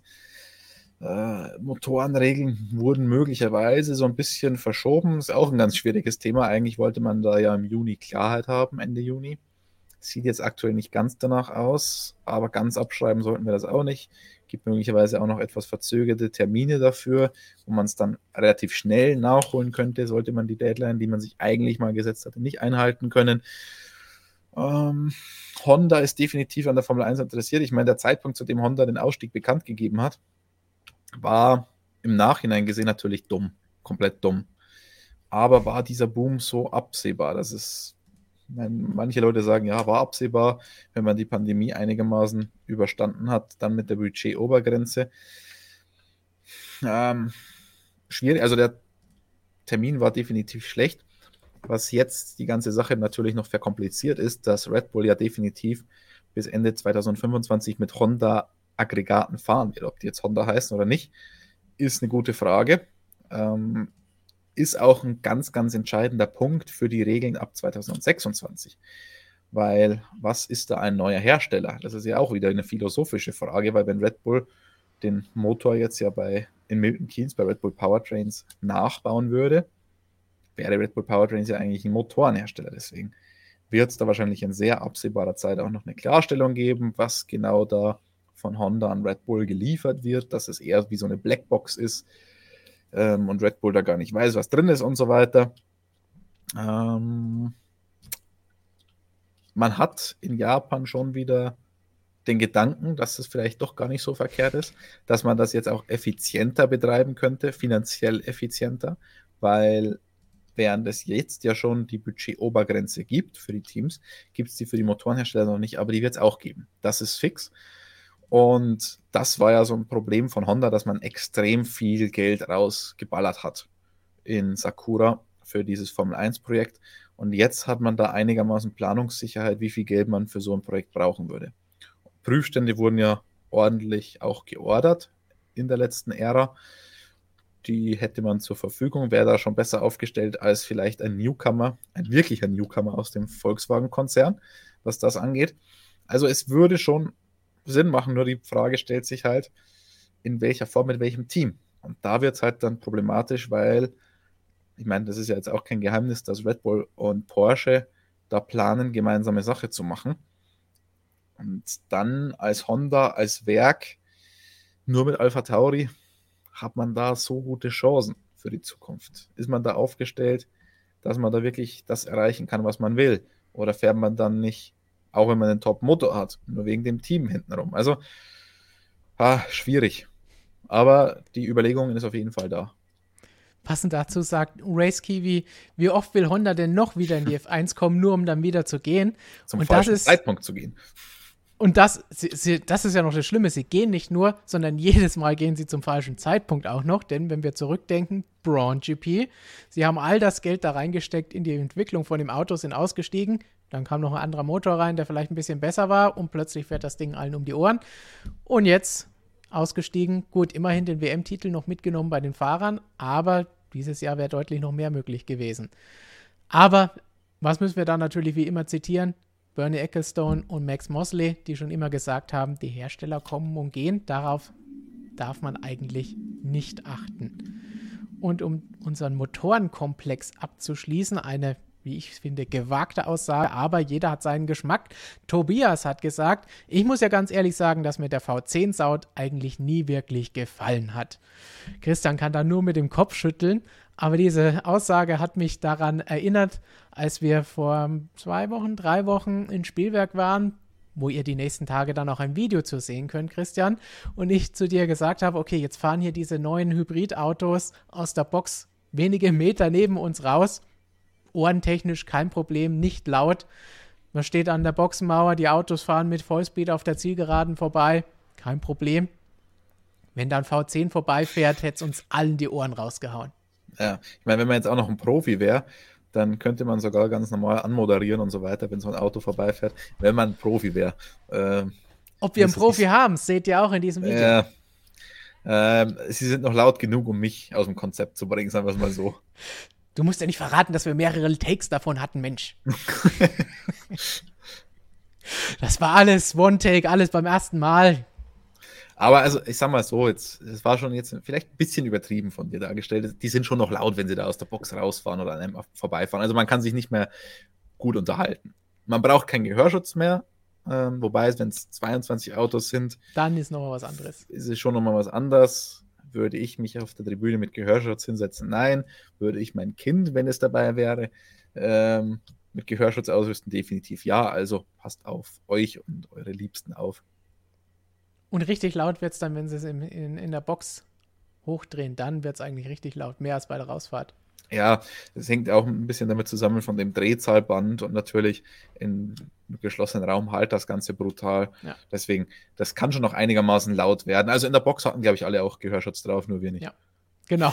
Deswegen, wir brauchen diese Kopfhörer hier, um euch, um uns zu verstehen. Wie bitte? Was? Nächste Frage. Was hast du gesagt? Nächste Frage. Jetzt müssen wir wahrscheinlich auch mal auf dieses Thema, das gestern Abend aufgekommen ist, auf den Fall Wips zu sprechen kommen, wurde oft jetzt gerade eben schon angesprochen im Chat, ist relativ kurz, denke ich, abzuhandeln. Was haltet ihr von der Suspendierung durch Red Bull, die diesem wahrscheinlich die Karriere kostet? Verstappens sprachlicher Fehlgriff 2020 hingegen hatte diese Konsequenz nicht. Gut, man muss heutzutage einfach wissen, was man macht, auch wenn man in Anführungsstrichen nur mit Freunden im Internet streamt. Wir müssen hier auch überlegen, was wir sagen. Und das gilt dann erst recht für Rennfahrer und Leute, die noch mehr in der Öffentlichkeit stehen, als Christian das mit all seinen Videos hier jeden Tag tut. Deswegen für mich ein ganz klarer Fall. Wenn Red Bull untersucht das Ganze ja und wenn es so ist, dann ist es so. Ja, ich finde es schade. Also wirklich das ist schade. es auf jeden Fall. Ähm, hm ich, ich will es jetzt auch überhaupt nicht gutheißen, was er gesagt hat, logischerweise, also wirklich nicht. Aber dass einem einfach mal was rausrutschen kann, wo man ja einfach nicht dahinter steht, von der Ideologie her. Ähm, ich finde, sowas muss man dann irgendwie auch als Gesellschaft vielleicht mal verzeihen können und nicht, wenn einem sowas einfach mal rausrutscht, was natürlich nicht passieren sollte und was, inhalt, was natürlich eine komplette Katastrophe ist, das, was er gemacht hat, aber trotzdem. Äh, ich finde, wenn sich jemand entschuldigt und wenn jemand einfach wirklich nicht dahinter steht, hinter sowas, finde ich das schwach, wenn sowas dann am Ende eine komplette Karriere zerstört. Also finde ich schade und ich weiß nicht, ob unsere Gesellschaft, ob das unsere Gesellschaft so gut macht, wenn man dann sich an einem so einer Sache so ergötzt und einfach eine Karriere dadurch zerstören will. Aber es kommt halt jetzt darauf an, wenn Sie sich anschauen, wie Sie es auch beurteilen. Die erste Reaktion kannst du heute wahrscheinlich gar nicht mehr anders machen, als zu sagen, ja, hey, wir schauen aber deswegen uns das ist es ja die Gesellschaft, die das macht und nicht das Team in dem Fall. Also das Team wird von der Gesellschaft dazu gezwungen. Aber nichtsdestotrotz ist es natürlich katastrophal, was er gesagt hat, aber es ist halt ja. ein Fehltritt. Das ist, ähm, ja, und so, so ein, so ein Fehltritt in so einer lässigen Atmosphäre spiegelt ja nicht das wider, was ein Mensch dann tatsächlich wirklich denkt. Und, und deswegen, jetzt sagen natürlich manche, ja gut, wenn, wenn das ein Fehltritt ist, dann, dann denkt er ja wirklich so, aber ich glaube das nicht. Man sagt ja manchmal, vielleicht nicht solche Sachen, aber man sagt ja schon manchmal auch was zu jemandem, was man nicht so meint, wie man es sagt. Ja es ist schwierig, es ist noch schlimmer ist, wenn dann heute irgendwelche Tweets von vor zehn Jahren rausgekramt werden und deswegen dann heißt, oh ja, also der, den kann man jetzt vergessen, der darf nie mehr irgendetwas machen. Das ist auch so eine Unart, die sich mittlerweile ja die letzten Jahre eingebürgert hat in vielen Bereichen. Und es ist einfach gefährlich. Und da sieht man auch Dinge, mit denen wir vor zehn Jahren niemals in Kontakt gekommen wären, als es kein Social Media gab, als es keine Livestreams auf Twitch gab, die Rennfahrer gemacht haben. Und wenn sie es gemacht hätten, wäre keiner da gewesen, der das sieht und dann hinterher natürlich auch noch die, an die Öffentlichkeit bringt, weil muss ja irgendjemand gewesen sein, der dazugeschaut hat und das Ganze dann gemacht hat und dann wurde es groß aufgeblasen. Das kommt ja auch noch immer dazu. Also ich finde in so einem Fall, wenn jemand wirklich Reue zeigt, sich entschuldigt und auch dann vielleicht später Taten folgen lässt ähm, und was Gutes tut, dann muss man als Gesellschaft auch in der Lage sein, mal so einen Fehler zu verzeihen. Ich meine, wir haben das ja auch in anderer Form, abgewandelter Form bei Nikita Mazepin so gesagt, dass man jetzt auch aufhören muss, dann immer nur auf ihn einzuschlagen. Und was der gemacht hat, war sicherlich nochmal eine ganz andere Nummer als jetzt hier, wie du gesagt hast, vielleicht ein oder zwei Dinge, die ihm da rausgerutscht sind. Aber trotzdem, letzten Endes muss er auch vorher wissen, was er da macht. Wenn er live streamt und da ein paar tausend Leute zuschauen, so wie bei uns jetzt auch, dann muss man halt auch ein bisschen nachdenken. Es gehört auch ein bisschen dann natürlich dazu, sich da an die eigene Nase zu fassen. Ja, ich meine, letztendlich fordern wir aber, ich meine, sowas fordern wir nicht, logischerweise, ja. aber wir fordern immer, dass die, die Leute sich nicht verstellen, dass sie lockerer sind, dass sie keinen PR-Menschen neben sich haben und gerade beim Spielen, beim Gamen, da denkt man jetzt nicht über jedes Wort drüber nach, wie wir jetzt. Wir machen ausschließlich das. Stefan, wir reden ausschließlich. Wir können über jedes Wort nachdenken. Das können die auch, das sollten sie vielleicht auch, aber das machen sie ja. nicht, während sie gerade spielen. Deswegen, der Boxenfunk ist doch das beste Beispiel. Wieso wird da so geflucht? Wieso hören sich die Fahrer in dem Moment so agro manchmal an, obwohl es gar nicht so gemeint ist? Weil sie halt emotional sind, weil sie sich um andere Sachen Gedanken machen, die machen sich nicht Gedanken über ihre Ausdrucksweise. Trotzdem muss man immer mich. wieder sagen, darf man es nicht sagen. Aber wenn sowas einmal vorkommt, dann muss es dann doch irgendwie eine Lösung geben und nicht eine komplette Karriere zerstört werden. Wenn er im Boxenfunk seinen Ingenieur so beschimpft, das wäre was anderes. Aber ansonsten ist das die Ausübung seines Sports seines Berufs eine ganz andere Geschichte, als wenn er jetzt hier zu Hause sitzt und da ein bisschen spielt. Also da erwarte ich schon, dass man nebenbei auch ein bisschen nachdenkt, weil da wird die Konzentration nicht davon aufgefressen, dass er jetzt mit 300 auf der Geraden langfährt und anbremsen muss und nebenbei noch zwei Autos überholt. Also das mh, hm, ist ein bisschen. Aber schwieriges Thema. Ist insgesamt schwieriges Thema, über das man wahrscheinlich auch noch ausführlich diskutieren kann, vor allen Dingen, wenn dann eine Entscheidung von Red Bull da ist um dann zu sehen, wie versuchen sie das denn intern zu lösen. Sagen sie, okay, wir müssen das jetzt so machen und ihn rauswerfen, weil einige auch das sagen, er wurde gefeuert oder sonst was. Aktuell ist er suspendiert und es wird untersucht, die ganze Geschichte. Das heißt, noch ist nichts in diese Richtung weiter geschehen.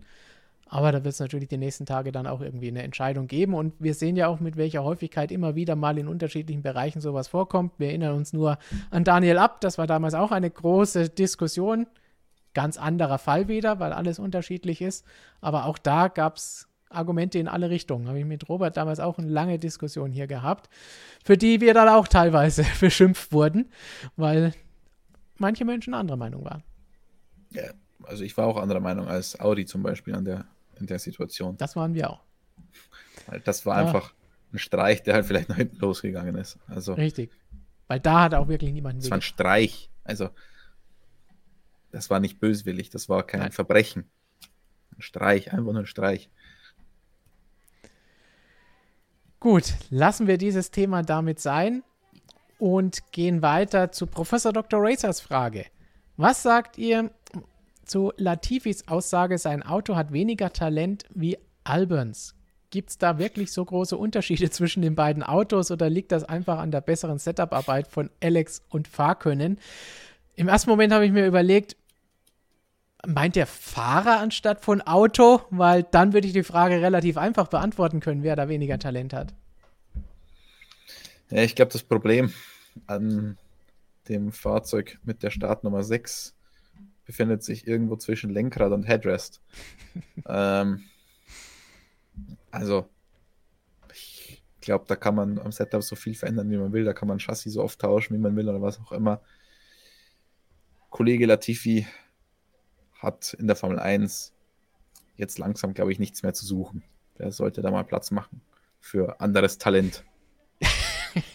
Wir haben ihn ja oft genug in den letzten Jahren auch verteidigt und gesagt, okay, alle, die da mitfahren, auch Stroll, Latifi, sind gute Rennfahrer, aber ein, zwei Jahre und dann ist es vielleicht auch mal wieder gut, aber irgendwann hat man dann seine Schuldigkeit auch getan und überlebt die ganze Zeit. Ja, wenn, wenn du dir so einen ähm, Markus Ericsson anschaust, der ist ja auch nicht als Supertalent in die Formel 1 gekommen, aber der hat sich dann gesteigert in der Formel 1. Ja, der hatte auch einige Jahre, aber er hat sich gesteigert und ich meine, jetzt ist er in die 500-Sieger. Also ähm, über den, weiß nicht, wurde auch viel geschimpft. Äh, hauptsächlich Vor allem von Romain Grosjean? Ja, genau, hauptsächlich, weil er Grosjean abgeschossen hat. Ähm, aber da war halt eine Entwicklung zu sehen und da hatten ja auch richtig gute Fahrer auch mal dran zu knabbern. Also ein Leclerc ist ja gekommen und war nicht von Anfang an immer schneller oder ein Airline. Also da hatten auch richtig, richtig schnelle Fahrer dran zu knabbern. Das ist halt bei Latifi nicht der Fall. Ähm, es zieht sich jetzt auch schon einfach zu lange, das Ganze. Und er ist sicherlich kein schlechter Rennfahrer und er ist sicherlich hundertmal schneller als wir alle, aber für die Formel 1 einfach nicht gut genug. Und wäre schön, wenn da mal wer anders drin sitzen würde in diesem Cockpit. Und Wir haben ja unter anderem eine Option für nächstes Jahr vorhin schon genannt. Genau. Also, ja. Tschüss, Latifi. Go Tifi, Entschuldigung. Ich glaube, ich habe ihn sogar auch zum negativen Härtefall auserkoren an diesem Wochenende, weil es war halt bei ihm nichts los, er hat nichts kaputt gemacht, aber trotzdem war er immer langsamster, langsamer als alle anderen, deutlich hinterm Teamkollegen und es war halt auch nicht, ist halt auch nicht mehr verwunderlich, sondern es ist halt einfach Standard und das zeigt schon, wie die Situation ist. Und noch eine Frage von Quinks. Vielen Dank dafür. Gibt, es gibt ja Gerüchte über weitere Hersteller für das Jahr 2026. Habt ihr eine Idee, wer das sein kann? US-Hersteller wegen Boom, Chinesen oder einfach Cosworth? Cosworth würde ich mal ausschließen. Hm. Kommt darauf an, wie viele Spec-Parts kommen. Ich meine, durch den Wegfall der MGUH ist es ja ähm, deutlich einfacher von der Entwicklung her, immer noch keine einfache, immer noch keine einfache Geschichte, aber deutlich einfacher. Trotzdem kann ich mir nicht so ganz vorstellen, weil die Investitionen äh, doch relativ hoch sind. Ich meine, wenn wir jetzt Budget Cap ungefähr 100 Millionen reden, reden wir 23, 24, 25, 300 Millionen äh, für Jahre, in denen du noch nicht mal Sichtbarkeit hast und keinen Cent verdienen kannst. Also deswegen ist es schon eher ein OEM. Wer, man hört immer wieder ein paar Gerüchte, aber stichfest, das kommt dabei nicht rum. Aber es wird natürlich dann auch eng mit Teams langsam. Also, ja. weil kaufen ist richtig teuer, richtig komplett verkaufen wollen nicht mehr viele. Neues Team ist ja ein riesengroßes Problem, wie wir an Andretti sehen. Und wenn ich als komplett neuer Hersteller komme, dann einen zu finden, auch wenn die Motoren dann kostenlos wären. Aktuell sind die Teams nicht unbedingt darauf angewiesen, kostenlos Motoren zu kriegen. Ist nicht mehr so wie 2014, 2015, als man da froh war, egal wie schlecht der Motor war. Ähm, und dann als komplett neuer Hersteller ist schon fraglich, ob ich dann gleich mithalten kann. Also ist nicht so ganz einfach. Dann gehen wir weiter. Was willst du haben? Eine nicht so ganz einfache Sache oder jetzt vielleicht was Einfacheres? Machen wir jetzt die nicht ganz so einfache und dann danach zum Abschluss die uh, einfache. Uh. Okay, damit hast du die Vettel-Frage aufgeschoben. Die soll einfach verschluckt. ja. Okay. Okay, jetzt kommt richtig. Straßenbahn. Mir ist eben noch eine Frage eingefallen bei der, man könnte fast sagen, ist es die Rocher-Pause, die Raucherpause? Oh, jetzt muss ich ganz kurz einfahren. Rocher, der liebe Kollege, ja.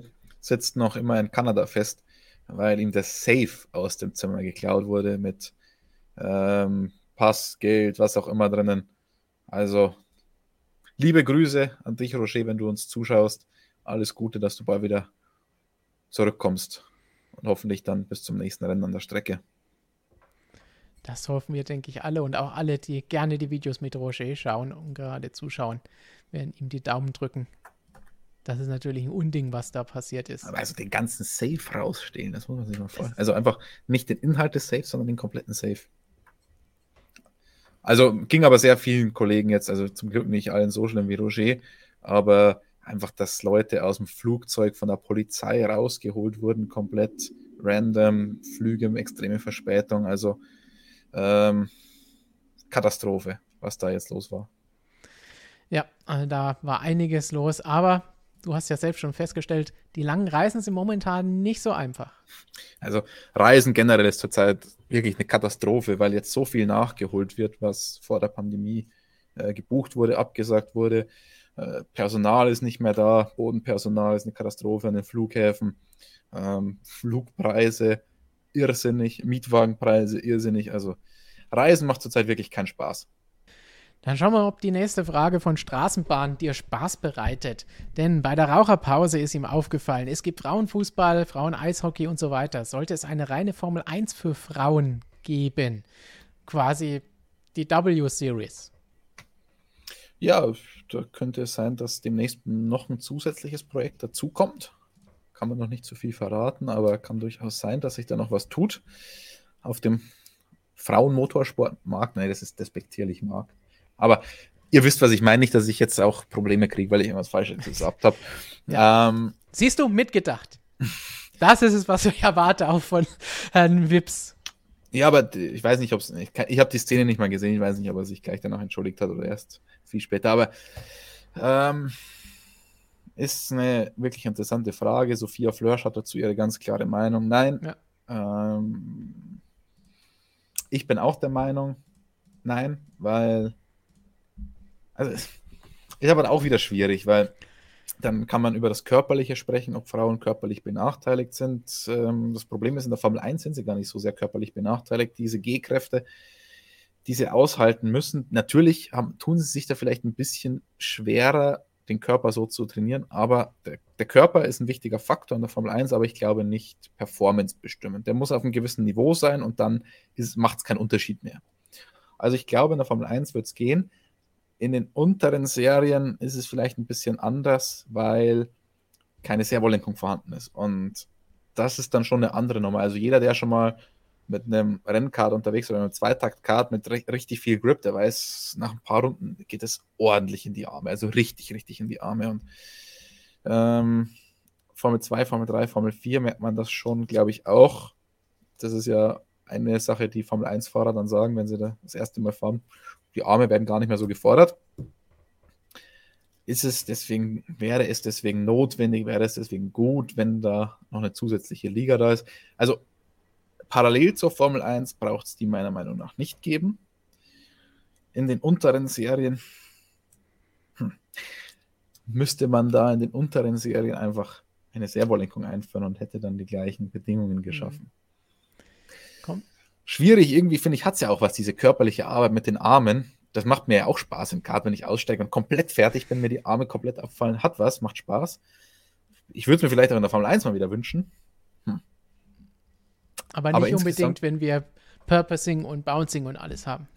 Aber insgesamt bin ich kein, kein Fan dieser Idee, weil wenn Frauen ja berechtigterweise immer für die Gleichberechtigung einstehen, wieso dann nicht da auch? Also es Was ist halt, du, zu sagen, bei, bei, bei, bei Mannschaftssportarten ist das ja okay, so wie wir hier die Beispiele Frauenfußball, Eishockey etc. genannt haben.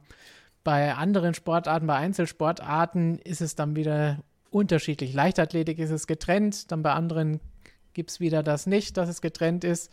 Beim Motorsport, finde ich, muss es nicht getrennt sein, so wie du es erklärt hast. Ja, in den unteren Serien ist das vielleicht schwieriger, aber das sind natürlich auch andere Kräfte am Werk, als in der Formel 1, muss man natürlich auch sehen. Da geht es dann natürlich nochmal ein bisschen anders zu. Das Problem ist da aber das Übliche, dass einfach nicht genügend überhaupt mitmachen, damit wir sehen können, ob das funktionieren würde, weil wen haben wir denn? Es kamen jetzt natürlich auch öfter Fragen und Namen auf. Jamie Chadwick wurde mehrfach hier im Chat auch genannt, ob sie es in die Formel 1 schaffen könnte oder dass man sie gerne da sehen würde. Aber da ist halt die Frage, wie viel ist es wert, in dieser W-Series dreimal hintereinander den Titel zu gewinnen? Also monetär ist es relativ viel wert. Da verdient sie, glaube ich, ganz gut dran gerade. Vielleicht auch mehr, als wenn sie Formel 1 fahren würde. Am Ende immer den Titel da zu gewinnen mit dem schönen Check, den es da gibt. Aber mhm. ansonsten weiß ich nicht, ob der von der Qualität her, wenn man das so immer gesehen hat, ob das ausreicht, um zu sagen, oh ja, nach dem Vergleich hat man es in die Formel 1 verdient zu kommen, weil das sind die Formel 2, Formel 3 und die hatten auch nicht immer die stärksten Jahrgänge die letzten Jahre, trotzdem nochmal ein anderes Niveau. Ja, definitiv.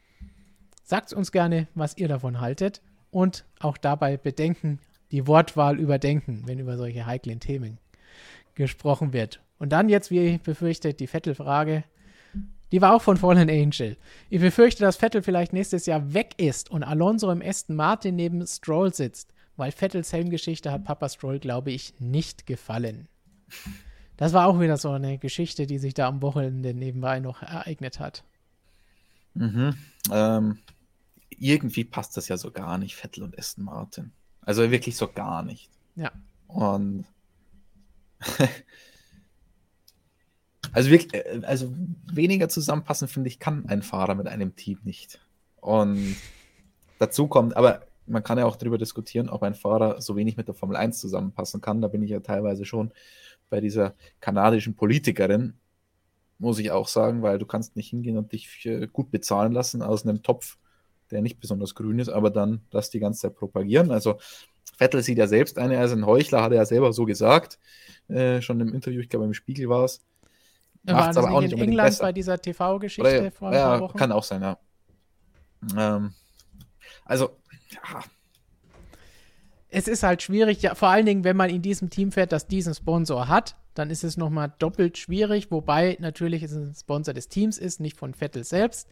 Aber einerseits haben wir auch schon öfter gelobt, dass wenn Hamilton und Vettel und andere Fahrer sich einsetzen, wenn sie ihren Einfluss und ihre Möglichkeiten, ihre Plattform nutzen, dann ist das eigentlich eine gute Sache. Aber man kann es vielleicht auch ein bisschen übertreiben. Andererseits finde ich, steht das halt alles extrem stark im Widerspruch halt auch zu dem Sport und auch der Autohersteller, der baut ja kein Auto, das ansatzweise unter 100 Gramm CO2-Ausstoß pro Kilometer kommt.